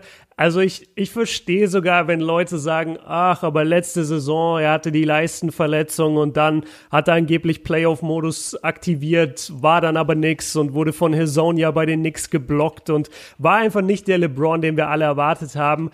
Ähm, man darf aber auch nicht vergessen, der junge Mann war, oder der, der mittlerweile ältere Mann war halt einfach verletzt. Und ich weiß nicht, ob er diese Groin-Injury, also diese Leistenverletzung, ob er die zu 100% auskuriert hatte, als er zurückkam. Er war ein bisschen eingerostet. Das Lakers-Team war ein Trümmerhaufen, nachdem diese ganzen Anthony Davis-Trade-Gerüchte die ganze Zeit im Raum standen. Ich glaube, das Team war ziemlich zerrüttet innerlich. Ähm, dann gab es die ganze Magic Johnson-Situation. Also äh, Luke Walton war nicht als Coach gut angesehen gesehen, das, das war alles wirklich nichts letzte Saison. Und ähm, ich, ich weigere mich aber praktisch zu vergessen, dass vor eineinhalb Jahren, oder? Wie lange ist es jetzt her? Nee, oder ist es so sogar, ja doch, ein Jahr und ein paar Monate ist es her, dass LeBron noch in den Finals stand mit den Cavaliers, die da absolut nichts zu suchen hatten und da in einem der größten Spiele aller Zeiten in Game One eigentlich fast die, die, die Warriors besiegt hätte, äh, in, in einem unglaublichen Kraftakt. Also der, der bleibt für mich einfach der beste Basketballspieler der Welt. Letztes Jahr, ich verstehe es, schwache Saison, aber ich, ich bin mir sicher, er kommt dieses Jahr nochmal zurück und ist nochmal der beste Spieler und dann übernächstes Jahr wird, wird Kawhi vielleicht dann das Zepter übernehmen, KD kommt zurück. Aber also LeBron ist deswegen bei mir an der Eins. Das wollte ich jetzt nur einmal gesagt haben. Okay. Soll ich. bisschen, ja, sorry, bisschen lange ausgeholt jetzt. Das war jetzt nicht so cool. Wollen wir von der 1 anfangen oder wollen wir von der 10 anfangen? Ähm, von der 10 vielleicht? Ich hätte eigentlich, ich hätte eigentlich am liebsten jetzt. Oder, oder wolltest du jetzt begründen? Nee, ich muss bloß wissen, ob ich jetzt auf deinen LeBron James eingehe oder ob ich, ob wir hinten bei Nikola Jokic anfangen, den wir ja beide auch auf der 10 haben. Ja, also ich, ich hätte es eigentlich so gemacht, nachdem wir uns bei manchen Spielern ja sowieso einig sind. Ich hätte jetzt eigentlich gerne, du hast ja meine Liste vor mir, ich habe deine Liste vor mir, dass wir jetzt einfach nochmal hingehen und sagen, okay, also der Name an der Position, den verstehe ich überhaupt nicht, lass da mal drüber sprechen. So finde ich es eigentlich spannender. Okay. Ja, dann fra frag über Paul George. ja, also, wo hast du ihn an der 6, ne? Ja, genau, an die, an die 6 habe ich ihn gepackt. Das, das okay, ähm, ja, wie, wie kommst du, und du hast ihn vor Kawhi Leonard gerankt, sehe ich das richtig? Genau, ja. Ich hab Kawhi, ist, Kawhi ist an der 7 und Paul George ist an der 6, also das musst du erklären. Ja. Wie kommt Paul George dahin? Ähm, zum einen war ja Paul George bis auf zum Ende der vergangenen Saison, wo er auch wirklich beide Schultern verletzt hatte, immer in der MVP-Discussion mit dabei. Das haben auch schon viele wieder total vergessen. Janis Antetokounmpo, James mhm. Harden. Und er war zu einem Zeitpunkt, glaube ich, auch wirklich so, dass man hätte sagen können, wow, es wird super eng. Er ist dann leider halt wirklich komplett eingebrochen. Das war mal so mein erster Gedanke. Und dann habe ich versucht, das weiterzudrehen und habe jetzt überlegt, okay, er ist jetzt in einem komplett anderen Team. Und defensiv musste PG bei OKC ja einfach unglaublich viel leisten und machen, weil das Team einfach vom defensiven Standard ganz anders ist als jetzt die Clippers. Ich glaube, dass die Clippers ihn brutal entlasten werden in der Defense. Kawhi Leonard ist da für mich das, ja, das Paradebeispiel dafür, wo man sagt, ich glaube, dass Kawhi Leonard sich mehr auf die Defense konzentrieren wird und Paul George wird eher das Scoring übernehmen. Und deswegen äh, habe ich Paul George auch tatsächlich über Kawhi Leonard. Ich weiß nicht, inwieweit Load Management ein Thema sein wird. Doc Rivers hat gesagt, ey, Kawhi Leonard kann sich darauf einstellen, dass Load Management auf jeden Fall weniger ein Thema sein wird. Ob das dann letztendlich umgesetzt wird, ähm, bin ich sehr, sehr gespannt. Aber Kawhi Leonard ist halt in den Playoffs komplett abgegangen und in der regulären Saison fand ich, äh, war Kawhi Leonard natürlich auch überragend. Aber PG war für OKC so unglaublich wichtig und offensiv denke ich, wenn Leonard ihn entlastet, wird Paul George in der nächsten Saison einfach alles abreißen. Der ist jetzt gerade eben in seiner Prime. Er hat bei den Clippers die Chance auf den Titel. Und wenn PG in der nächsten Saison nicht alles zerstört, dann weiß ich nicht. Und deswegen hat das bei mir in die Top 10 gepackt, weil ich, okay, ich bin auch ein riesen Paul George-Fan, muss ich auch dazu sagen. Aber ich finde ich find schon, dass er in die Top 10 gehört. Worauf willst du als erstes eingehen, dass ich ihn über Kawhi rank oder bei dir ist er ja nicht mal in den Top 10? Ich frage dich erstmal, warum ist er bei dir nicht mit drinnen? Ja, ich, ich, ich wollte dir gerade Props geben, weil du das wirklich gerade argumentativ super rübergebracht hast und ich mir jetzt auch nochmal die Stats von, also ich, ich hatte das noch im Kopf mit Paul George, dass es da diese Phase gab, wo er richtig krass in der MVP-Discussion war. Ähm, ich erinnere mich auch, dass ich da ein paar Spiele von, von OKC kommentieren durfte im League Pass und da war es, also da Ihr habt den Wasserbieter kommentiert, wenn ich mich nicht täusche. Genau, ja. haben wir. Und, und ich habe das noch genau vor Augen und äh, da ist auch der schöne Satz von Siebes gefallen. Grüße an der Stelle.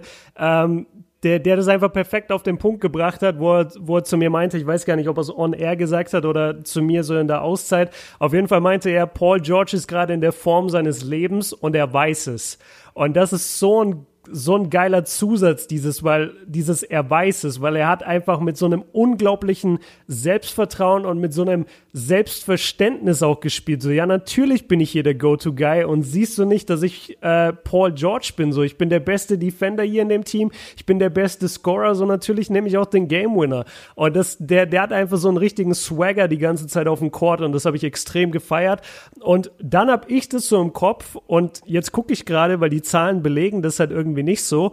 Ähm, ich hatte das Gefühl, dass er danach, nach dieser Phase wieder so ein bisschen abgeschwächt ist und das ist allgemein nicht so gut bei ihm lief. Das ist vielleicht auch einfach dem geschuldet, dass OKC halt in der ersten Runde, äh, oder war es die erste Runde, wo sie rausgehauen wurden von, ja. von, äh, von Dame? Ja. War das schon die erste Runde? War okay. die erste Runde, ja. Ähm, genau, deswegen hatte ich, hatte ich jetzt so seine Saison, so das Ende der Saison gar nicht mehr so positiv in Erinnerung. Aber wenn ich mir das angucke, also jetzt einfach nur ein billiger Blick auf die Zahlen so, ey, der hat 28 Punkte gemacht äh, in, in der Serie da gegen, gegen die Blazers im Schnitt. Der hatte 8 Rebounds, 4 Assists, 1,4 Steals, ähm, Quoten aus dem Feld und von der Dreierlinie waren nicht besonders toll. Da waren sie in der Regular Season deutlich besser. Du, du hast recht und weißt du, was ich jetzt mache? Ich schmeiß Kyrie Irving aus meiner Liste weil Kyrie war für mich so der eine Pick, den ich reingetan habe, wo ich mir dachte, den da habe ich selber gemerkt, ich tue den eigentlich nur aus Sympathie rein. Und ich, ich bin so ein Fan von seinem Game und von seinem Ballhandling, sein Finishes am Brett. Aber der hat so schwach gespielt letzte ich Saison grad, Mann, und, und war dazu. okay, ich, nehm, ich nehm's vorweg. Das ist die Eminem-Strategie aus 8 Mile. Ich diss mich selbst, dann kannst du mich nicht dissen. Ähm, der, der hat so schwach gespielt, Nummer eins, und dann war er auch absolutes Gift im Lockerroom der, der, der Celtics, ähm, ist dann nach dem Jahr jetzt nach Brooklyn abgehauen, hat das schon die ganze Zeit so letztendlich, ja, telefoniert, dass, dass er da abhauen wird, dass er sich mit KD zusammenschließen wird in New York oder in Brooklyn und nee, dann, dann hast du mich überzeugt, Paul George äh, kommt rein für Kyrie Irving Und dann habe ich ihn aber trotzdem nur an der, was ist es dann, die 8, Ja. weil für mich Damian Lillard einfach über ihm steht, alleine für die Performance, die er in den Playoffs geliefert hat. Okay, jetzt hast Was du einen Pick noch von dir verteidigen. Hä? Was war, was war da noch? Ach ja, wir hören es ja jedes Mal im Intro. ja, stimmt. Ähm, nee, dann, dann, äh, dann attackier gerne mal einen Pick von mir, aber dann hast du hier schon mal einen Sieg bei dir verbuchen können. Ja, warte, ich schaue gerade mal durch. ich könnte natürlich jetzt einfach auf Embiid gehen, aber ich habe Embiid ja selber. ähm, Du hast ihn selber an der, wo hast du ihn? An der 7 und ich habe ihn an der 9, ja, oder? ich will dich, ich will dich gar nicht attackieren, ähm, sondern eher. Ich habe mir extrem schwierig getan. Ich hatte ihn am Anfang sogar auf der 10 und hatte Jokic äh, vor ihm. Aber dann habe ich mir irgendwie gedacht, Embiid, jetzt werden wir an diesem Punkt kommen, über den wir oft sprechen, auch bei Ben Simmons, bei beiden. Ne? Ähm, jetzt muss er draufpacken. Und wenn er jetzt draufpackt, dann kann er Defensive Player of the Year werden, dann kann er MVP werden, dann kann, kann Philly Champion werden. Ne? Und ich habe echt überlegt, kann er das in der nächsten Saison leisten, aber ich war irgendwie so im Zwiespalt. Wenn er das alles schaffen würde, dann würde ich ihn wahrscheinlich sogar auf die 5 oder 4 packen oder irgendwie sowas in die Richtung. Aber so irgendwie Ja. konnte ich mich selber nicht überzeugen. Ja? Was glaubst du in der nächsten Saison? Wird er, wird er abreißen? Er hat mit Al Horford jetzt jemand an seiner Seite, der defensiv brutal ist, der ihn entlasten wird. Ich, ich, tue mir ex, ich tue mir extrem schwierig. Ich will mich vielleicht auch nicht selber zu sehr hypen, weil ich dann enttäuscht bin, wenn er irgendwie nicht performt. Aber irgendwie habe ich auch die große Hoffnung, dass Embiid vielleicht mal wirklich so eine 30-15 Season hinlegt und einfach alles auseinander zerlegt. Aber ich weiß es nicht. Was glaubst du, wie, wie wird's bei ihm laufen? Ja, was, was du sagst, diese, dieses äh, Zögerliche bei dir, warum du, warum du ihn nicht höher ranken willst, kommt, glaube ich, daher, dass wir ihn in der letzten Saison ja eigentlich schon unglaublich stark erwartet haben. Er dann auch sehr, sehr gut war, aber auch in vielen Spielen, muss man leider sagen, und gerade dann auch in den Playoffs, das war dann auch so ein bisschen dieser, dieser ominösen Krankheit geschuldet, was keiner richtig verstanden hat der hat für mich nicht in der Form seines Lebens gewirkt. Der hat für mich einfach ein bisschen out of shape gewirkt und deswegen ist man sich halt jetzt nicht sicher, ob er bei all dem Talent, das er hat, offensiv und defensiv, ob er das denn wirklich in der Saison abliefern wird. Und deswegen habe ich ihn auch nur an der 9 gerankt, weil ich mir einfach darüber nicht sicher bin. Ist er ein Wahnsinnstalent? Ja. Ist er ein super Two-Way-Player? Ja. Ähm, ist er eine Präsenz in der Zone? Kann er viele Dinge? Ja, ja, ja, alles. Gebe ich ihm alles. Er kann sogar, er kann, wie du schon sagst, wenn die, wenn die in die Finals gehen, ähm, der hat gute Chancen, Finals-MVP zu werden. Also der, der hat wirklich das Zeug, alles abzureißen, wie du sagst. Ich weiß nicht, ob ich ihm 13, 15 gebe, aber ich wäre auch mit äh, 30 und 12 zufrieden beispielsweise. Ähm, das Problem ist nur, was ich bei ihm sehe, ich weiß nicht, ob er in Shape sein wird. Man hat jetzt diese Artikel wieder gehört, die man immer in der Offseason hört über jeden Spieler, der, der ein bisschen zu dick ist. Da heißt es dann immer, ey, der und der Spieler hat 25 Kilo abgenommen oder 25 Pounds äh, waren es, glaube ich, bei ihm, also so 12, 13 Kilo. I don't know. Ich, ich weiß nicht, ob er seine, sein volles Potenzial nächstes Jahr abrufen wird. Und deswegen habe ich ihn auf der 9, was erstmal relativ weit hinten steht. Auf der anderen Seite musst du denken, ich spreche hier über einen sehr, sehr jungen Typen, der scheinbar noch gar nicht richtig in Form ist. Und der ist trotzdem der neuntbeste Spieler in der ganzen NBA. Ein Typ, der mit, äh, korrigiere mich, wenn ich falsch liege, ich glaube mit 15 erst angefangen hat, über überhaupt Basketball zu spielen. Ähm, also der, der, the sky is the limit für ihn. Sky is absolut the limit. Aber dafür müsste er auch wirklich mal seinen Körper einfach in Form bringen. Und deswegen habe ich ihn nicht höher gerankt. Ich bin das, was du gerade angesprochen hast mit dem Gewicht, ich bin extrem gespannt. Also, weil ich zum Beispiel finde, für die Art und Weise, wie er spielt, hätte er für mich kein Gewicht verlieren müssen. Also ich würde mir eigentlich sogar wünschen, dass er im Post noch dominanter ist, dass Philly Mhm. noch mehr vom Gameplan her ihn im Post einsetzt, jetzt besonders mit Al Horford an seiner Seite. Äh, Ich bin gespannt. Also, aber vielleicht hat er auch selber das Gefühl gehabt, ich bin zu schwer. Vielleicht war die Saison zu anstrengend für ihn. Das kann natürlich auch immer dann so sein, dass man selber nach der Saison sagt, boah, ich war am Ende echt irgendwie außer Puste. Äh, in einem Spiel in den Playoffs war er so fit, äh, da hat er alles zerstört und im nächsten Spiel übers das Feld gelaufen, dass ich gedacht habe, der Typ hat 42 Grad Fieber und ist komplett äh, kaputt. Ja. Äh, ja. Ich glaube, bei ihm ist Ja, das war halt so merkwürdig letzte Saison. Also das hat ja auch keiner wirklich verstanden. Keiner hatte wirklich eine richtige Meldung, was er jetzt eigentlich hat. ganz komische Situation irgendwie. Das stimmt. Ja, ich bin, ich bin gespannt, aber ich hoffe natürlich, dass er, dass er auf jeden Fall die Hütte rockt. Äh, alles andere wäre für mich, für mich nicht akzeptabel. Lass uns über jemand anderen sprechen und da war, habe ich mich echt gefreut, dass du ihn ebenfalls sehr, sehr weit oben gerankt hast. Allerdings hast du ihn für mich persönlich einen zu weit hoch. Ich habe es ja genau andersrum. Okay. Ich habe nämlich äh, Steph auf der 4 und Janis auf der 3. Du hast Steph auf der 3 ja. und Janis auf der 4. Wie, kam, wie kamst du zu dem Entschluss? Sagst du, äh, Curry seine Leistungen über die ganzen Jahre, seine Championships, er hat einfach schon, oder er ist jetzt nächste Saison auch für die Warriors einfach sowas von wichtig, dass er sogar noch über Janis steht, weil Janis ist ja jetzt bei vielen schon, boah, ja, vielleicht sogar ein bisschen zu hoch äh, vom Stellenwert her. Deswegen, das ist das, wo mich ein bisschen gewundert hat, dass du gesagt hast, ich stelle Steph tatsächlich über Janis Antetokounmpo. Was waren da deine Beweggründe? Ja, die, die Beweggründe waren einfach fünf Finals in Folge. Äh, greatest Shooter of all time. Jemand, der absolut alles schon gesehen hat jetzt in seiner Karriere. Und ich, also für mich, für mich zählen, wie soll ich das sagen? Für mich zählt zu den Fähigkeiten und zu den Skills eines Basketballers auch dazu, was er schon gesehen hat und in welchen Situationen er sich sozusagen heimisch fühlt und wie er, wie er bestimmte Defenses auseinandernimmt, aushebeln kann, seinem Team trotzdem helfen kann, auch wenn sich die Defense auf ihn fokussiert. Und das war, wenn wir uns erinnern, in den letzten Playoffs ein bisschen das Problem einfach bei den Bucks.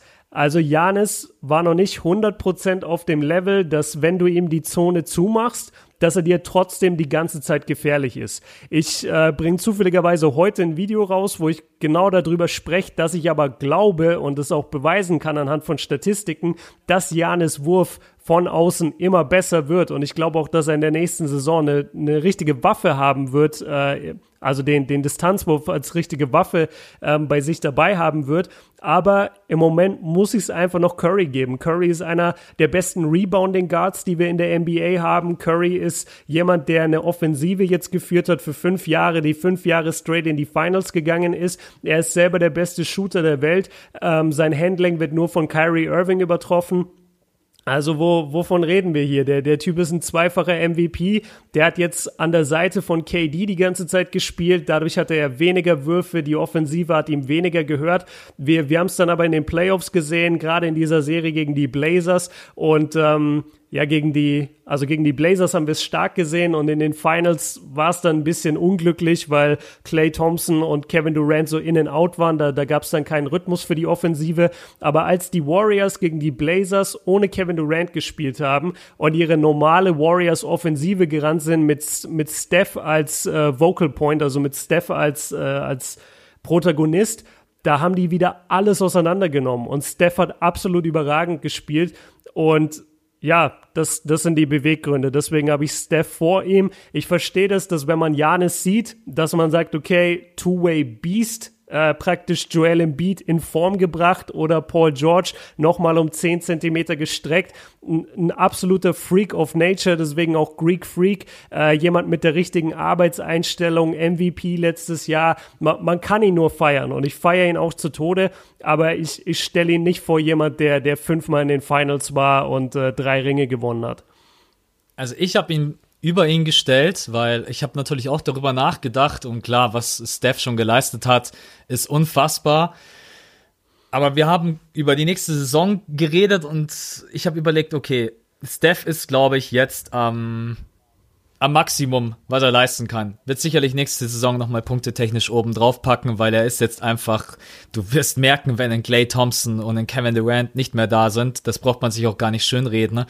Und bei Janis, mhm. was du ja auch angesprochen hast, ich bin gespannt auf dein Video heute. Janis wird, glaube ich, in der nächsten Saison nochmal einen großen Schritt nach vorne machen, auch wenn ich davor ehrlich gesagt schon ein bisschen Angst habe, weil über, darüber nachzudenken, dass ein Janis Antetokounmpo, Joel Embiid und diese ganzen Typen noch nicht mal in ihrer Prime sind, das ist eigentlich schon Wahnsinn. Und deswegen habe ich mhm. Ich glaube, dass Janis Antetokounmpo in der nächsten Saison, das muss er auch, weil die Bucks haben zwar einige Spieler behalten, aber auch Brockton verloren. Und ich glaube, dass das ein ganz, ganz schwerer Verlust ist, den Janis auch irgendwie kompensieren muss. Nee, ich glaube, dass Antetokounmpo in der nächsten Saison nochmal einen Step nach vorne macht. Und klar, wenn ich natürlich äh, Curry seine generelle, auch einfach wie er auf dem Feld steht und wie er einfach in fast jedem Spiel alles gibt, dann äh, ich würde ich ihm am liebsten auf die Eins packen, ne? Weil ich auch Menschen gar nicht verstehen kann, die ihn irgendwie nicht mögen. Ne? Ich bin ein riesen Fan von ja, ihm. Ja, oder die ihn unterschätzen. Ja. Sorry, wenn ich dich unterbreche, aber das, das verstehe ich immer überhaupt nicht. Also auch so, so ehemalige NBA-Spieler sagen das auch oft so, ja, Curry, ja, der hat nur Glück mit dem Warriors-System. Alter, der schießt in der letzten Saison hat der knapp zwölf Dreier genommen pro Spiel. Ja, zwölf Dreier pro Spiel und hat davon 44 Prozent getroffen. Der hat in seiner Karriere noch nie unter 42, ja doch einmal 41, aber ansonsten hat er nie also der, der ist immer in den, in den mittleren 40er Bereich, was seine Dreierquote angeht, nimmt aber auch seit Jahren weit über 10 Dreier. Der, der Typ ist ein absolutes Phänomen. Das ist einfach einer der größten Spieler, die es jemals gab und, und Leute reden den schlecht oder meinen, er wäre ein schlechter Spieler, weil er ein bisschen schmächtiger ist als andere. Ähm, ja, sorry für die Unterbrechung, aber also das geht mir überhaupt nicht rein, wie man Steph Curry unterschätzen kann oder den schlecht reden kann. Und er ist ein Paradebeispiel für Off-Ball-Movement. Ich kenne niemanden in der Liga, ja, der, ja. also Steph an seiner Seite zu haben auf dem Feld ist eigentlich wirklich ein Geschenk. Ich meine, wir haben das schon oft genug angesprochen. Ich habe tatsächlich noch kein Video darüber gemacht. Ich glaube, das wird mal Zeit, weil das ist wirklich, also das muss eigentlich in jedem äh, Basketball-Lehrgang muss es gezeigt werden, wie Stephen Curry Spacing schafft und andere Teammates überhaupt Räume äh, für andere Teammates Räume kreiert. Das ist unglaublich. Ähm, ja. Ich bleib trotzdem bei meinem bei meinem Janis auf der 3 und äh, Curry auf der 4 ich habe jetzt gerade eben, als du vorhin äh, deine Argumente ausgeführt hast, habe ich jetzt mal durchgeguckt und wir haben eine Diskrepa Diskrepanz, die krass ist. Also das ist die größte von allen Top 10. Und wenn du vielleicht drauf ja. guckst, wirst du es gleich sehen. Es ist The Beard ja. James Harden. und da ist ja natürlich. Warte, wo hast, wo hast du denn Harden? Wo habe ich ihn? Ich habe ihn, ich hab ihn auf der 5. Und ich habe ihn auf der 2. Okay, aber ich finde unsere Kawhi-Diskrepanz noch krasser, weil ich habe Kawhi auf der 2 und du hast ihn auf der 7. Stimmt. Ja, also Harden und Kawhi, da müssen wir jetzt mal über beide sprechen. Ich glaube, dass ich, äh, ich glaube, dass Kawhi in der nächsten Saison, das klingt so total eigentlich dumm, wenn man das sagt, dass Kawhi in diesem Clippers-System gar nicht mehr so diese krasse Verantwortung übernehmen muss, weil du hast mit Patrick Beverly einen unglaublich guten Verteidiger, mit Paul George jemanden, der offensiv alles leisten kann, der defensiv alles leisten kann. Kawhi Leonard ist für mich defensiv immer noch äh, einen kleinen Ticken besser, wenn es darum geht, Perimeter-Defense zu leisten. Du hast einen Harrell vorne drinnen. Ich glaube, dass ein Kawhi Leonard ein sehr cleverer Spieler ist und sich vielleicht dann auch in gewissen Situationen zurücknimmt. Und so wie du, 80 Prozent reichen damit wir in die Playoffs kommen. Äh, siehst du mal, jetzt vergleiche dich hier schon mit Kawhi Leonard. Was ist da los? ja, auch, auch zu Recht. Übrigens, also, übrigens an, der, Recht. an der 4 steht bei mir eigentlich Kobe Björn, äh, Stephen Curry mal rausschmeißen. Nein, aber das ist tatsächlich so ein bisschen mein Argument. Äh, wenn ich natürlich davon rede, dass Kawhi Leonard komplett 100% gibt und wirklich alles rausballern muss, was er wirklich zur Verfügung hat, dann muss ich ihn viel, viel weiter oben reinpacken. Aber ich habe wirklich versucht, so ein bisschen die Saison durchzuspielen und wie viel muss er leisten, wie krass ist sein Supporting Cast.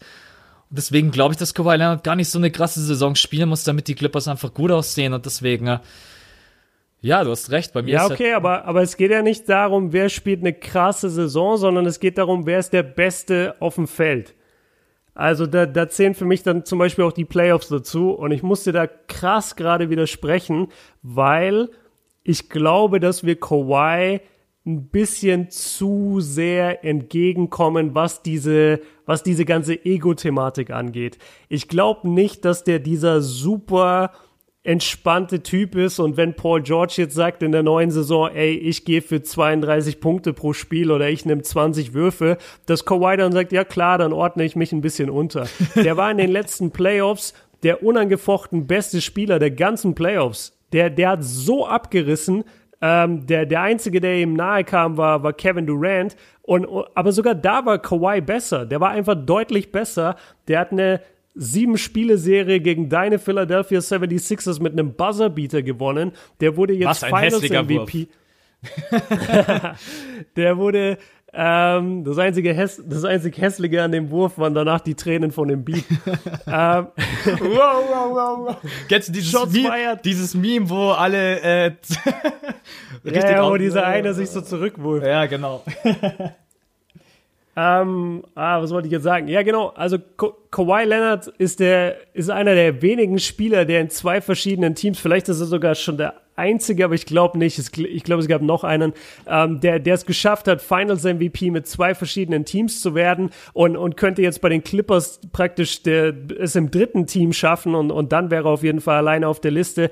Ich glaube nicht, dass der so humble ist, wie wir ihm das alle nachsagen. Ich glaube, der wird schon darauf achten, ähm, dass, dass er gut aussieht, dass er seine Stats bekommt und gerade in den Playoffs, wo es dann drauf ankommt und ich zähle das wie gesagt zu der Liste dazu, da wird der Ball in den Händen von Kawhi Leonard sein und da kann Paul George noch so auf der Weak Side schreien und sagen, ey, ich stehe auch frei. Kawhi Leonard macht das Ding, weil der schießt bei Klatschschüssen irgendwie gefühlt 70 Prozent rein.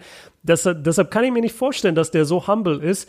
Ähm, und deswegen habe ich ihn an Nummer zwei gerankt, weil letztes Jahr gab es keinen besseren Spieler in den Playoffs als ihn.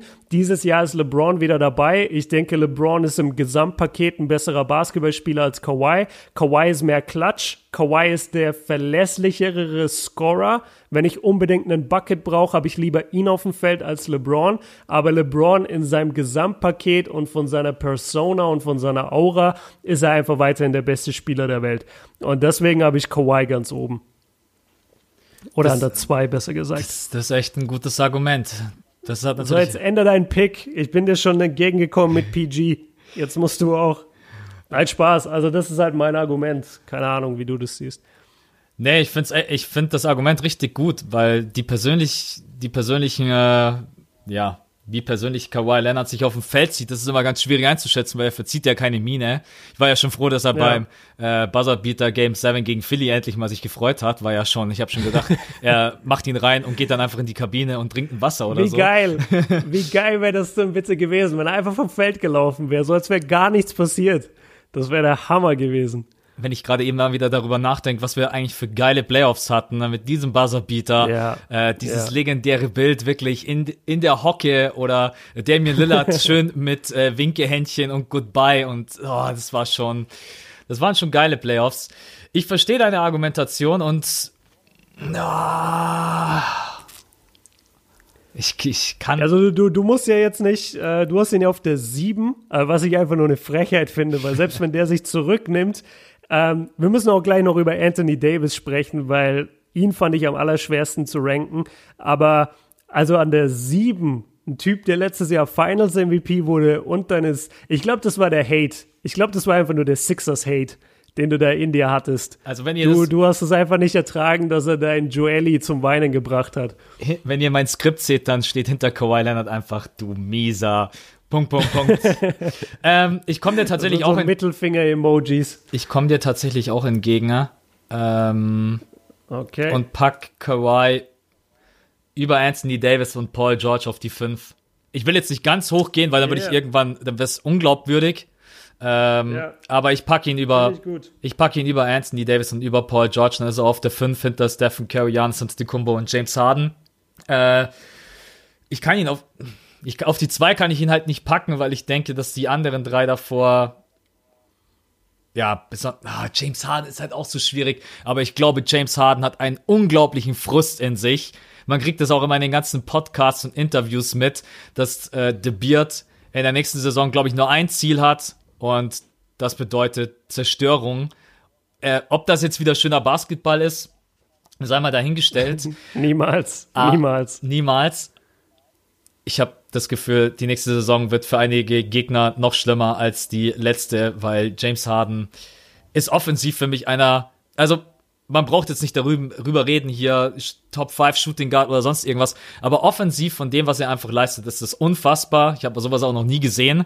Äh, auch diese, ich, über 30 Spiele, jeweils immer 30 gescored und keine Ahnung, 10, 50 Punkte Spiele ich glaube, er wird genauso wichtig sein, wenn nicht sogar noch wichtiger. Das einzige Problem, was ich dann immer mit ihm habe, dass in den Playoffs er hatte wieder die Chance. Er hätte Golden State wieder rauskicken können.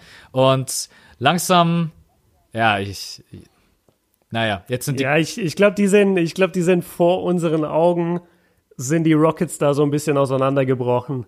Ja. Also es gab ja erst das, das, das strittige Spiel 1 äh, oder mehr, oder was sogar auch zwei Spiele, ähm, wo, wo immer die, die Calls ange, ange, angezweifelt wurden von den Refs. Also ist das jetzt ein Foul von Harden oder nicht? Und dann von dem, was man jetzt so im Sommer über mitbekommen hat, gab es wohl auch ziemlich Stress zwischen Chris Paul und Harden.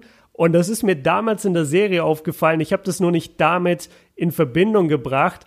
Aber ich kann mir echt gut vorstellen, dass es schon in der Serie richtig bei denen gekriselt hat, weil es gab einen Zeitpunkt, ich glaube, das war sogar schon so ab Spiel 3 oder irgendwann, da hat Chris Paul bei keinem, bei keiner, äh, bei keinem Pfiff mehr sich in irgendeiner Weise beschwert bei den Schiedsrichtern. Der hat in keinster Weise irgendwie so gewirkt, boah, wir brauchen das jetzt unbedingt, sondern der hat einfach, der hat Basketball gespielt, als wäre es die Regular Season.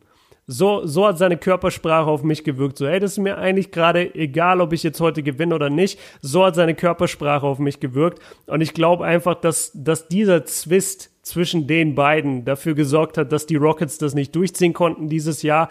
Aber ich gebe dir voll recht, der hat nur ein Ziel jetzt. Der ist jetzt ein paar Jahre an den Warriors gescheitert. Ähm, der wird oft noch kritisiert von vielen Stellen. Ähm, es heißt immer wieder, boah, hässlicher Basketball dies, hässlicher Basketball das. Der, der will einfach zeigen jetzt, was er kann und der, der will, der will einfach diesen Titel. Da bin ich mir auch sicher. Aber wenn die zum Beispiel auf die Clippers treffen, hey, Paul George Beverly und Kawhi Leonard werden James Harden verteidigen wie ja, aus der Hölle. Das glaube ich auch. Ich, ja, das glaube ich auch. Weil ich gerade überlegt habe, ob es irgendwie einen Weg gibt für die Houston Rockets, da in die Finals zu kommen. Aber da gibt es halt viele andere Teams auch, die James Harden durchaus verteidigen können. Er muss halt dann den Ball.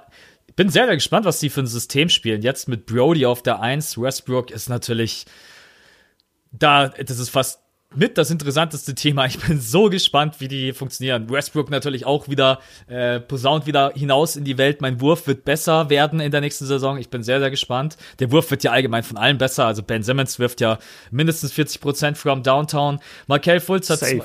Markel Fultz hat zwei Freiwürfe und einen Dreier getroffen. Gestern das Video Social Media viral gegangen. Wird definitiv jetzt ja. äh, der neue Kyle Korver und Clay Thompson. Äh, also da möchte ich auch noch mal ganz kurz sagen, diese ganzen viralen Geschichten, ne, das sind wir auch wieder beim Thema hier irgendwelche Topics und äh, Schlagzeilen kreieren, die eigentlich abs absurd sind. Schaut euch an, wie sie in den ersten zehn Spielen spielen und beurteilt es dann, aber nicht anhand irgendwelcher Trainingsvideos. Das, das hat einfach keinen Mehrwert für uns selber. Ich krieg dann immer, das Schlimme ist eigentlich, normalerweise würde ich das einfach beiseite schieben, aber ich krieg dann über Insta einfach immer die ganzen Nachrichten. Ne? Hey Max, hast du das gesehen? Ich denke mir dann immer so, ja, da müsste ich halt immer zurückantworten, ja, scheiß drauf. Wenn ich, wenn ich drauf. ja, genau.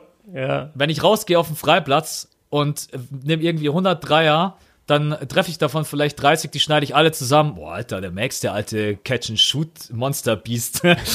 ja, aber im Endeffekt ja. ist es so ein bisschen, und deswegen, es heißt nicht, dass ich das nicht, nicht gönne. Also ich wäre super happy, wenn Ben Simmons mal einen einigermaßen normalen, konstanten äh, Midranger hätte. Oder wenn Markel Fultz jetzt auch endlich seine Chance bekommt. Der Junge tut mir immer noch nach wie vor extrem leid mit seiner Leidensgeschichte über die letzten zwei Jahre. Aber da muss man immer ganz vorsichtig sein. Und wie zur Hölle bin ich eigentlich gerade eben auf dieses Thema gekommen von James? Das frage ich mich auch gerade. Ich dachte mir gerade, haben wir nicht eine Liste zu debattieren? Ja. Ähm, ja, wir, wir haben noch Harden. Also ich, ich will gar nicht so krass auf Anthony Davis gehen, weil ich muss ehrlicherweise sagen, ich, ich bin so, ich bin so übermüdet mit dem ganzen, äh, mit dem ganzen Anthony Davis Hype. Also ja, der Typ ist unglaublich krass und ja, sein Potenzial geht auch durch die Decke. Aber können wir aufhören, so zu tun, dass wenn der nächstes Jahr zu den Lakers geht, dass der direkt ein MVP Frontrunner ist? Also sorry, das, das ist er für mich einfach nicht. Und vor allem, selbst wenn er das ist in der Regular Season, der Typ hat noch nie ein wichtiges Playoff-Spiel gemacht. Der, der hat noch nie irgendwas geleistet in seiner Basketballkarriere. Das ist, das ist fast so ein bisschen Devin Booker-mäßig. Ähm, und ich will den beiden nicht ihr Talent absprechen, aber also kein Mensch kann mir erzählen, dass er Anthony Davis jetzt vor Janis beispielsweise rankt, weil Janis seit ein paar Jahren in den Playoffs dafür sorgt, dass sein Team Schritt für Schritt weiter nach vorne geht. Und würde man die beiden tauschen, kann ich mir jetzt, also ich, ich will jetzt nicht, ich will jetzt nichts unterstellen, aber kann ich mir auch nicht also vorstellen. kein Mensch, kein, Kein Mensch hätte aber gesagt, beispielsweise vor, sagen wir, drei, vier Jahren, hätte kein Mensch gesagt, ey, weißt du, was gut wäre, wenn Anthony Davis jetzt in Milwaukee wäre, weil dann könnte er sich da mit dem Team aufbauen. New Orleans war auch ein geiles Team. New Orleans hatte geile Spieler, also die waren ein gutes Team, aber die sind trotzdem nie groß weitergekommen. Ja, ist auch die, äh, die Western Conference, verstehe ich alles. Ähm, aber nichtsdestotrotz, also man kann doch nicht Janis jetzt irgendwie hinter AD ranken, nur weil man meint, ja, aber AD hat ein bisschen mehr Potenzial, was er noch nie in großen Games abgerufen hat. Ähm, das nur kurz zu Anthony Davis, aber dann, dann lass uns kurz noch über, über James Harden sprechen, weil du hast ihn an der 2, was ich krass finde, und ich habe Harden, wo habe ich denn Harden? Äh, an der 5, glaube ich. Genau. Ja. Wie kommst du darauf, ihn an der 2 zu ranken? Das frage ich mich gerade eben auch. Ich habe gerade die Liste so fünf Minuten vor meinen Augen und schaue die ganze Zeit James Harden auf der 2 an und merke und, mer und merke irgendwie, dass es sich, dass es sich irgendwie also, komisch anfühlt, also nicht richtig. Ja, versteht uns nicht falsch. Also auch, auch Harden ist ja ein Wahnsinnsspieler, wirklich. Ähm, hat mich in der letzten Saison auch nochmal überrascht. Ich hätte nicht gedacht, dass er auf so ein Level gehen kann. Äh, sein Scoring unglaublich, dass er dann nach den Spielen noch ein Workout reingeschoben hat und, und das wirklich sehr, sehr lange durchgezogen hat, seine Rockets im Alleingang nach vorne gebracht hat. Totale Props dafür, alles super. Ähm, aber ich, ich kann ihn einfach nicht. Also bei Janis lasse ich mich sogar auf den Streit ein, wobei ich da einfach das Totschlagargument bringen würde. Janis war halt nicht nur MVP letzte Saison, sondern er war auch Frontrunner für Defensive Player of the Year. Und das ist er auch in der nächsten Saison. Und davon ist James Harden halt super weit weg.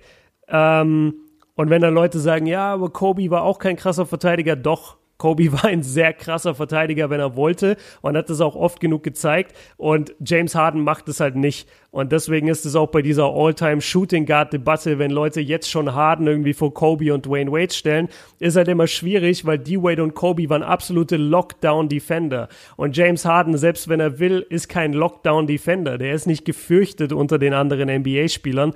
Und deswegen habe ich ihn nicht wegen seinem Offensivgame, sondern einfach wegen diesem Mangel an Defensive, der leider immer noch gravierend ist, auch wenn er sich da jetzt schon gesteigert hat in den letzten Jahren, habe ich ihn halt doch nur an der 5, weil er hat noch keine Titel, er hat keine Defense oder wenig Defense und er hat halt ein System oder einen Move sozusagen und wenn das nicht klappt, dann kommt halt nicht viel mehr. Ähm, wenn die Rockets jetzt dieses Jahr die Championship holen, dann werde ich ihn wieder ganz anders ranken. Aber jetzt für die kommende Saison sehe ich ihn halt an der 5. Ich weiß nicht, ob du ihn jetzt an die, an die 3 stellst bei dir oder an die 4, aber das wäre mein Argument sozusagen gegen Harden. Ja, ich verschiebe tatsächlich. Also jetzt selbst ohne deine Argumentation gerade eben, äh, das hat nichts damit zu tun, dass ich nicht finde, dass er ein unglaublicher Spieler ist. Aber ich bin jetzt auch nochmal die nächste Saison durchgegangen und wie weit kann es gehen und was für Möglichkeiten haben sie und wie wird wahrscheinlich auch das Spiel aussehen und kann er wirklich nochmal oben was draufpacken. Äh, und vor allen Dingen auch im Vergleich mit Giannis Antetokounmpo und Stephen Curry. Ich äh, ziehe James Harden von der 2 runter auf die 4 und schieb äh, Jawohl. und Curry. Also dann habe ich LeBron auf der 1, Giannis auf der 2, Curry auf der 3 und äh, James Harden auf der 4. Da lasse lass ich ihn aber dann auch, weil ich glaube, dass James Harden offensiv immer noch auch in der nächsten Saison das Nonplusultra sein wird. Ähm, ja. Das ist einfach, ja, er hat alles, was man braucht, äh, ob das jetzt schön ist oder nicht, aber letztendlich ist es unfassbar. Also was er von draußen schießt, was er beim Drive abzieht, wie er auch wirklich die Fouls alle bekommt und äh, sich auch zieht, wenn er sie braucht. Und ja, er hat auch unglaublich viele Würfe getroffen, wo du dir gedacht hast, alleine gegen die Golden State Warriors, diesen einen Wurf draußen verteidigt von Clay Thompson und Draymond. Ich habe gedacht, was ist Boah. denn? Ähm, Boah. Das ist eine, das ist bis heute das krasseste nicht mal die Schiris wollen, dass du dieses Spiel gewinnst und es ist auch noch auswärts und es ist gegen vollbesetzte Warriors und der gewinnt dieses Ding nur durch seinen Willen. Das, das war eine der krassesten Performances, die ich je gesehen habe. Das war unglaublich. Ja. Ich freue ich freu mich ja auch trotz allem auf ihn. Manchmal würde ich mir einfach wünschen, dass er seine offensive Power dann noch anders einsetzt, indem er seine Teammates noch ein bisschen mehr äh, in den Vordergrund stellt. Aber wie gesagt, neue Konstellation, Chris Paul und Westbrook sind ganz zwei unterschiedliche Point Guards. Aber sehr, sehr spannendes Thema. Und da habe ich auch mega Bock drauf. Aber trotz allem, glaube ich, Championship, äh, wenn mich heute jemand fragen würde, auf gar keinen Fall. Ja, dann haben wir noch Anthony Davis. Ähm, boah, das ist echt. Ähm, irgendwie habe ich das Gefühl, dass ich Anthony Davis schon seit, glaube ich, 100 Jahren nicht mehr habe spielen sehen. Äh, das kommt auch noch dazu. Ja. Wann haben wir den das letzte Mal ordentlich spielen sehen? Das so, dann kann ich ja nicht sagen, ja, der ist ein Top-3-Spieler. Das ist doch Quatsch irgendwie. Das stimmt, ja. An sich unglaublich schwer einzuordnen. Vielleicht ist er auch gerade eben des bei uns, deswegen bei uns beiden so in der Mitte. Ähm, ja. Ich weiß nicht, was wir in der nächsten Saison von ihm erwarten können. Wie gut wird er sein? Wie er bringt alles mit, um äh, einer der besten Power Forwards, wenn nicht der beste Power Forward in der NBA zu sein. Wobei man ja auch nach wie vor sagen muss, man bräuchte ihn eigentlich aktuell eher auf der 5, weil er ja nach wie vor verweigert. Bin ich. Übrigens hast du äh, lesen, weil wir gerade eben 4 und 5 und Größe, dass die Spieler nochmal alle neu gelistet werden für die neue NBA-Saison. Ich habe vorhin. Ja, das, das habe ich vorhin gelesen. Und also ich kann mir das irgendwie nicht vorstellen, weil das, das ändert ja alles. Also wenn jetzt dann plötzlich Damian Lillard, der irgendwie als 6'1 gerankt ist oder gelistet ist, der ist ja höchstens 6 Foot, wenn nicht sogar 5 Foot 9 und diese, diese Grenzen, die man im Kopf hat, so für Basketballspieler, die, die, die machen dann ja alle keinen Sinn mehr. Weil jeder, der, der draften will, hat in seinem Kopf seit 20 Jahren, okay, ein Point Guard erst ab 6 Feet. So 5'9 Point Guard, 5'11 Point Guard draften wir nicht. Und Jetzt ist dann jeder dieser kleinen Guards zwei, drei Inches kleiner. Die ganzen Center sind kleiner. Ich, ich finde es irgendwie blöd. Nur Kevin also Durant finde, ist größer. ja, genau. Nur, nur Kevin Durant ist größer. Aber sonst, es, es wurde auch so ein Video gepostet auf Reddit. Ich, ich kannte den Spieler gar nicht, aber das war so ein, äh, was weiß ich, ich kenne den Spieler, wie gesagt, nicht. Auf jeden Fall wurde der gemessen bei irgendeinem Arztbesuch und dann misst die Frau ihn so und dann sagt die so, ähm, you, also du, du bist 6'8 und, und three quarters, also fast 6'9. Und dann sagt der so, no, I'm 6'11, uh, measure me again. Und dann misst sie ihn nochmal und dann sagt sie wieder, nee, du bist halt 6'8. so, du bist 6'8, vielleicht 6'9. Und der läuft aber seit wie vielen Jahren auch immer rum und denkt, er ist 6'11. Also ich, ich glaube, das wird, ich glaube, das wird das totale Chaos. Das, das ist total komisch. Ja, ich bin, ich bin gespannt. Es wird auf jeden Fall mega viele Änderungen geben, aber an sich äh, klang das schon so, als wenn das endgültig ist. Also die werden das durchziehen. Da ja, aber was heißt das? Also alle neue, also alle Spieler jetzt in der NBA müssen sich neu vermessen lassen, barfuß? Ich, ich, müsst, ich muss den Tweet noch mal raussuchen. Ich habe ihn leider gerade eben nicht offen. Ich war vorher noch mal ich war vorher noch mal drauf und das ist mir gerade eben eingefallen, weil bei Anthony Davis kann man natürlich äh, über seine Größe streiten und kann er auf der 5 spielen oder soll er das spielen? Ich, ich suche den Tweet noch mal raus und pack ihn auch noch mal in die Insta-Story. Dann äh, kannst du ihn bei dir gerne auch reinpacken. Aber ich, glaube, ja, an sich äh, ist der Gedanke so, dass sie äh, barfuß noch mal vermessen werden, ja. Und das ist natürlich, äh, macht schon einen Unterschied. Ich, ich ja, also, weil ich, ich sag dir mal was, äh, Donovan Mitchell ist auf keinen Fall, ich glaube, der ist gelistet als 6'4, also als 1,93 oder so oder als 1,94. Das ist der niemals im Leben. Der ist vielleicht so 1,85 höchstens. Und Chris Paul ist niemals über 1,80. Isaiah Thomas ist, glaube ich, gelistet als 5'9, hat aber selber schon gesagt, er ist 5'7. Äh, Kemba Walker ist niemals über 1,80. Draymond Green ist wahrscheinlich nur 1,90, so wie ich ihn kenne, ist aber gelistet als irgendwie 1,98. Ich weiß nicht, Alter, das ist, ich, ich verstehe das nicht. Das ist irgendwie komisch. Ich habe ihn gefunden von Mark Stein auf Twitter. Ja, also da steht's drin, okay. das ist definitiv endgültig. Die Spieler werden nochmal vermessen und äh, ohne Socken und ohne Schuhe das ist krass. Ich bin echt, ey, da können wir ja tatsächlich mal in, äh, in einem Podcast so ey. 20, 30 Minuten oder 40 Minuten, ne, äh, was es tatsächlich auch, ja, was es für einen Einfluss hat, also für die NBA. Also ich meine, das ist ja auch, wollen wir dann irgendwie alle Spieler, die früher gerankt wurden, irgendwie kleiner und größer machen? Ne? Naja, Ähm, zurück zu Anthony Davis eigentlich. Ich habe keine Ahnung. Also ich lasse mich da auch einfach überraschen. Der NBA-Experte und Influencer. Ja. Anthony Davis, ich habe keine Ahnung. ja, ich bin, ich bin auch einfach offen und ehrlich. Ich könnte da jetzt total irgendwie drauf eingehen, was er bei den Pelicans geleistet hat und ob er das alles irgendwie äh, rüberbringen kann zu den Lakers. Die Lakers sind ein komplett anderes Team. Der Druck bei den Lakers ist unendlich groß. Man braucht sich nichts vormachen. Anthony Davis wird sich dessen schon bewusst sein. Mal gucken, wie er damit umgeht. Aber ja, also das wird einfach. Und dann auch noch das erste Spiel Clippers gegen Lakers. Ja, wie lange dauert es noch? Ich glaube 26 Tage, 27 Tage. Ich bin, ja, nicht mehr lang. Also wir sind, wir sind schon unter einem Monat. Ja, Preseason beginnt in zwei Wochen. Also von daher kann es nicht mehr so lange sein. Yeah. Boah, krass, wie die Zeit auch vergeht. Ähm, aber ich freue mich, ich habe echt wieder Bock. Und natürlich Opening Night, gleich mal Clippers gegen Lakers. Das ist schon, äh, das ist schon ganz lecker.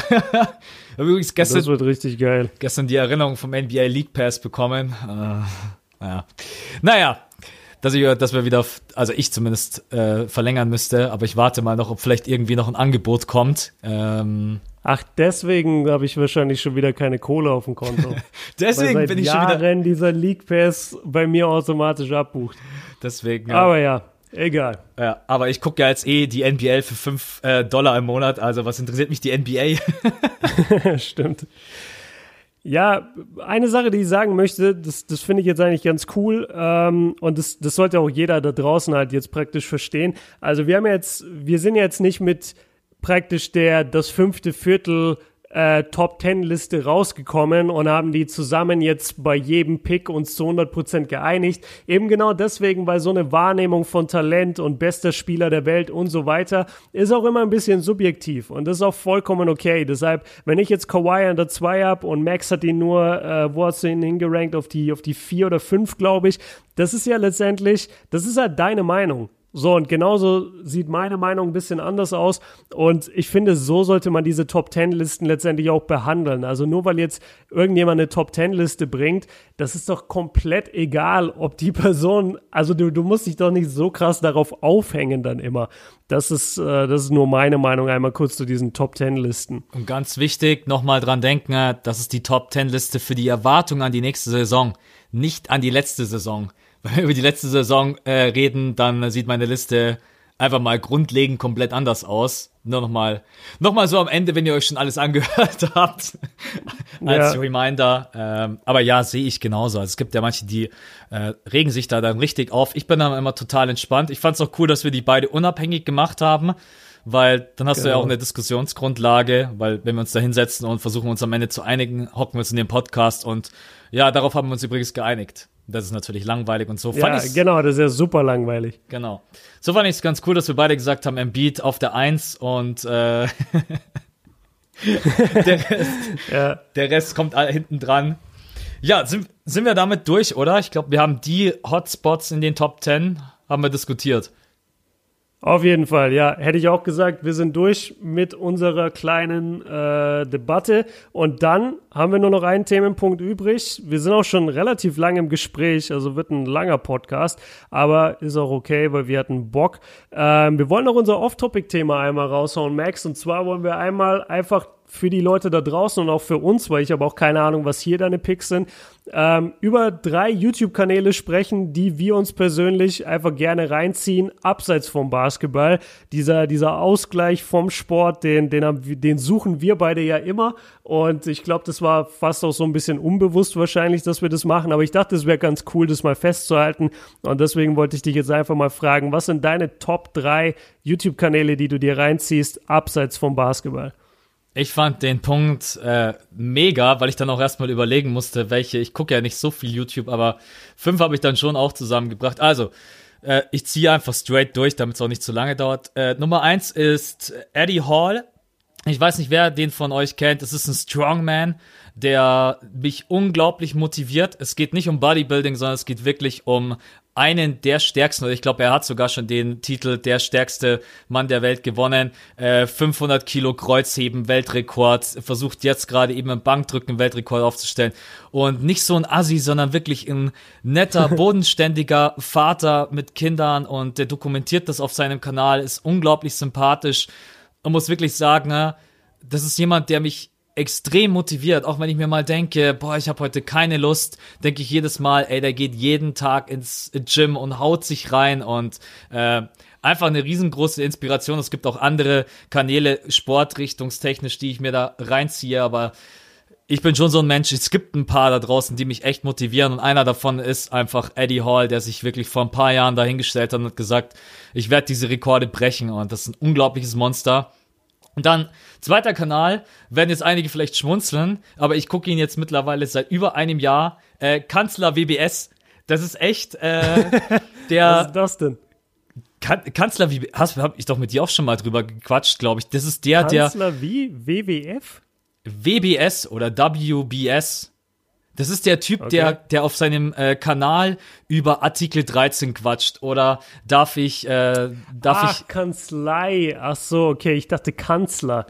Ja, ah. Kanzlei WBF, stimmt. Oh, ja, gut, ich ja, der ist super, der Solmecke. Ja, genau, der Solmeck. Ich habe hab ich ich schreibe einfach schön Kanzler hin, richtig geil. Ja, vielleicht habe ich gerade, als ich die Punkte aufgeschrieben habe, die Merkel. nee, finde ich super, weil er, der bespricht mega viele Themen, die, äh, die man so normalerweise gar nicht irgendwie mitkriegt. Äh, keine Ahnung, was passiert, wenn du dein äh, Fahrrad irgendwie auf der falschen Straßenseite benutzt oder was irgendwie so wirklich ganz verrückte Dinge oder du, äh, was kannst du gegen die Polizei machen, wenn sie dich zu Unrecht und ja, schaue ich mir einfach ganz kurz an. Die Videos sind immer so 10, 15 Minuten und da ich von Rechtszeug absolut keine Ahnung habe. Und Artikel 13 hat er halt mega reingehauen, da bin ich dann das erste Mal über ihn gestolpert. Ähm, ja. Ja. Äh, bist du noch da, Björn? Ja, ja, ich bin da. Okay, weil mein, äh, mein Kopfhörer hat gerade eben das Geräusch gemacht für äh, Tschüss und auf Wiedersehen. Aber nee, okay, passt. Also, nee. Äh, und der dritte Kanal, weiß ich nicht, wer es von euch kennt, so ein bisschen Comedy-Richtung. Äh, der Haider ist jemand, der auf bayerisch YouTube-Größen die fake sind und ich sag's mal so, Idioten und uns verarschen wollen, durch den Dreck zieht und das auf eine sehr, sehr witzige Art und Weise. Ich will keinen dieser YouTuber jetzt nennen, aber schaut's euch einfach mal an. Der Haider auf Bayerisch, äh, sehr, sehr witzig. Also äh, macht die Leute da fertig, aber alles mit äh, Sarkasmus und Sympathie. Genau, also Eddie Hall, Kanzlei, nicht Kanzler WBS und der Haider. Das sind meine drei Kanäle. Und ja, wie sieht's bei dir aus? Ich bin gespannt, vielleicht hast du einen Tipp, den ich mir auch noch reinziehen kann. Ja, sehr geil erstmal. Das hat mich jetzt richtig gefreut, weil also zwei davon kenne ich nicht. Äh, Kanzlei WBF kenne ich natürlich, weil ich mich da auch mit diesen ganzen Artikel 13 Sachen da damals informiert habe. Aber Eddie Hall kennt bestimmt mein Bruder, weil der ist voll tief in so einem, also der, der ist in dieser Szene auch voll drin und kennt sich da aus mit solchen Leuten.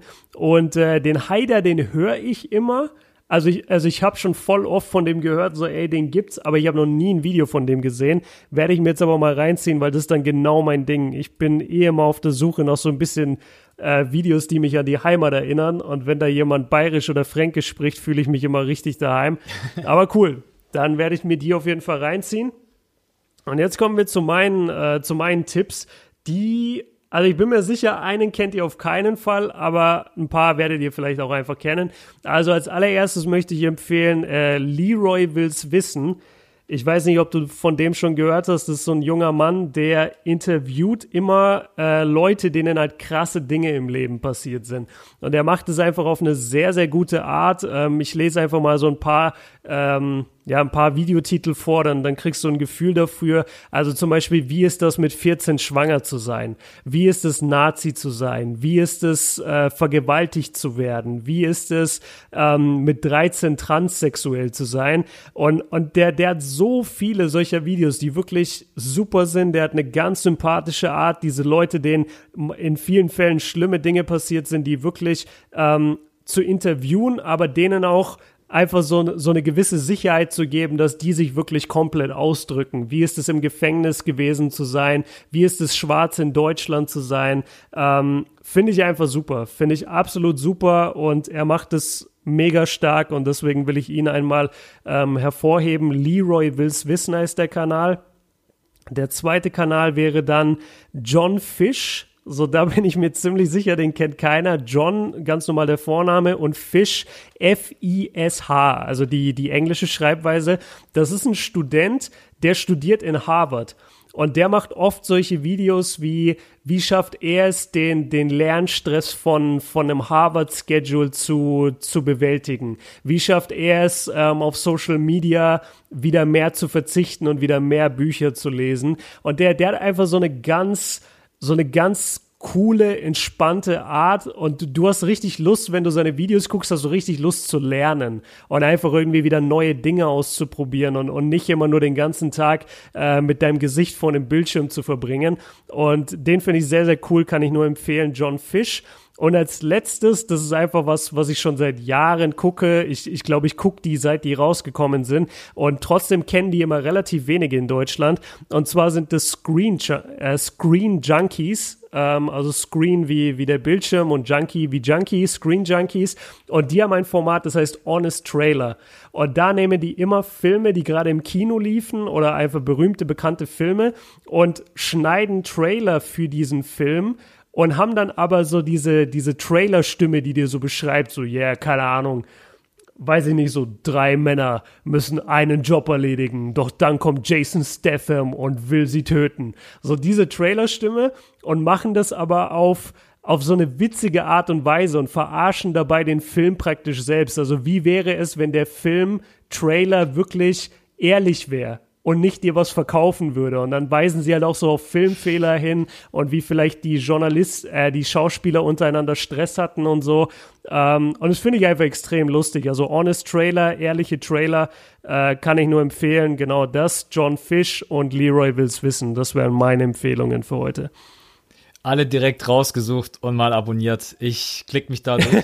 Ich bin gestern auf dem gestern bin ich auf dem Sofa gelegen und habe mir gedacht, ich habe gerade irgendwie nichts zum Gucken. Ne? Und äh, also am coolsten finde ich jetzt, also äh, Screen Junkies krass mit 6,6 Millionen. Äh, das ist echt Die sind heftig. eine Riesenfirma in Hollywood. Also ja. die sind riesig und trotzdem kennt die kaum einer. Das ist richtig krass. Ich habe die echt noch nie gehört. Aber am interessantesten finde ich, glaube ich, echt Leroy will's wissen.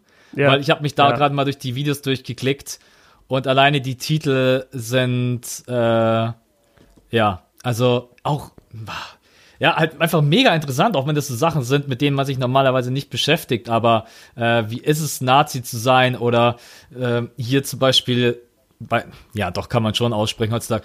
Äh, seine Mutter ist Prostituierte. Wie fühlt, wie fühlt sich so ja, ein Junge? Ja. Beispielsweise. Das ist eine krasse Story auch von ihm, ja. Ja, und äh, gucke ich mal, ja, sehr, sehr geile Themen. Also werde ich mich auf jeden Fall mal durchklicken. Ich habe mal alle abonniert und gleich mitgeschrieben. Ja, super. Dann äh, sind es unsere. Da haben wir ganz schön einen rausgehauen, würde ich sagen. Ey, wie viel, wie viel Stunden Content ist das jetzt? Also wir sind mindestens bei eineinhalb Stunden, würde ich sagen. Wenn nicht sogar schon länger. Ich weiß nicht genau, wann wir angefangen haben, aber meine Aufnahme ist gerade bei einer Stunde 40. Ja, meine auch. Aber heute hat sich's e-, ehrlich gesagt gar nicht so angefühlt. Man hat so Tage, da denkt man, boah, also schon nach einer halben Stunde, Stunde, aber heute irgendwie. Max hat eigentlich nie Bock auf die Podcasts, müsst ihr wissen. Ich muss ihn immer zwingen. Nein, nein das, das, das, stimmt natürlich überhaupt nicht. Aber manchmal hast du einfach Tage da, äh, aber heute war guter Redefluss und äh, sehr, sehr abwechslungsreiche Themen. Vielleicht liegt das auch einfach daran. Ich glaube, so einen ja. abwechslungsreichen Podcast hatten wir noch nie. Also von äh, Off-Topic erstmal Sport, dann Schuhe, dann sind wir plötzlich hier äh, bei äh, einem potenziellen. Ja, genau. Und dann Top 10 NBA-Spieler und am Ende nochmal. Richtig cooler Podcast. Also mir hat der richtig Spaß gemacht heute. Cool, sehr schön. Ja, das freut mich. Ähm, ich hoffe, euch da draußen oder wir hoffen, euch da draußen hat es natürlich auch Spaß gemacht. Äh, schickt uns gerne mal wieder Feedback zum fünften Viertel. Ich weiß nicht, wie es bei dir ist. Ich habe gar nicht so viel bekommen bei, der, bei unserer Comeback-Folge. ich, ich Vielleicht echt, hat uns gar keiner gehört. Ich habe echt, es nur wir gehört. Ja, ich habe echt, also ich muss, ich glaube, ich habe echt keine einzige Nachricht bekommen. Vielleicht zwei Boah, oder drei. Mies. Aber, aber sehr, aber sehr, sehr wenig. Aber mein Gott, du bist natürlich auch ein bisschen. Wir waren drei, vier Monate komplett raus. Wir waren raus. lange weg. Ja, ja muss man fairerweise sagen. Wir waren lange weg. Wir posten beide jeden Tag Videos. Also die Leute haben ja immer Chancen zu kommentieren und so. Ich glaube, das ist krasser, wenn du wirklich einfach drei Monate, wenn wir komplett Pause gemacht hätten von allem und auch nicht auf YouTube oder Insta gewesen wären und dann kommen wir zurück. Aber stimmt, so, so ist ja natürlich, ja, okay, Podcast ist halt zurück. Aber ja, würde uns auf jeden Fall freuen, wenn wir da ein bisschen Feedback von euch bekommen. Wie gefallen euch die neuen Folgen? Ähm, wie gesagt, nächste Woche direkt die nächste. Wir, wir versuchen das weiterhin und bleiben dabei, dass wir jede Woche euch jetzt eine Folge droppen, auch in der Saison natürlich. Und ja, ansonsten, Max, hast du noch was zu sagen? Sonst würde ich das ganze Ding hier langsam abmoderieren. Nee, ich bin fertig, hab schon gesagt. Hat mega Bock nee. gemacht. Bin gespannt auf euer Feedback oder auch nicht Feedback. und wünsche allen ein geiles, schönes Wochenende, viel Spaß beim Hören und nächste Woche hören wir uns sowieso schon wieder. Yes, sir. Okay, cool. Dann schönes Wochenende auch von mir. Genießt eure freie Zeit. Ähm, genießt aber auch eure Spiele, die ihr möglicherweise habt, eure Wettkämpfe, eure Turniere. Macht ein bisschen was für die Schule oder für die Uni. So ein bisschen ist immer geil, ähm, weil, weil ihr dann nicht die vor den Klausuren so mega viel lernen müsst. Deshalb, wenn ihr eine, Zeit, eine Stunde Zeit habt am Sonntag oder so, zieht euch irgendwas rein von der Schule oder von der Arbeit oder von der Uni. Und ansonsten würde ich sagen, danke fürs Zuhören. Äh, wir lieben das, diesen Podcast zu machen. Wir machen den auch, wenn kein Feedback kommt. Wir freuen uns aber natürlich über Feedback. Und und ja, wir, sehen, wir hören uns einfach nächste Woche. Haut rein. Ciao.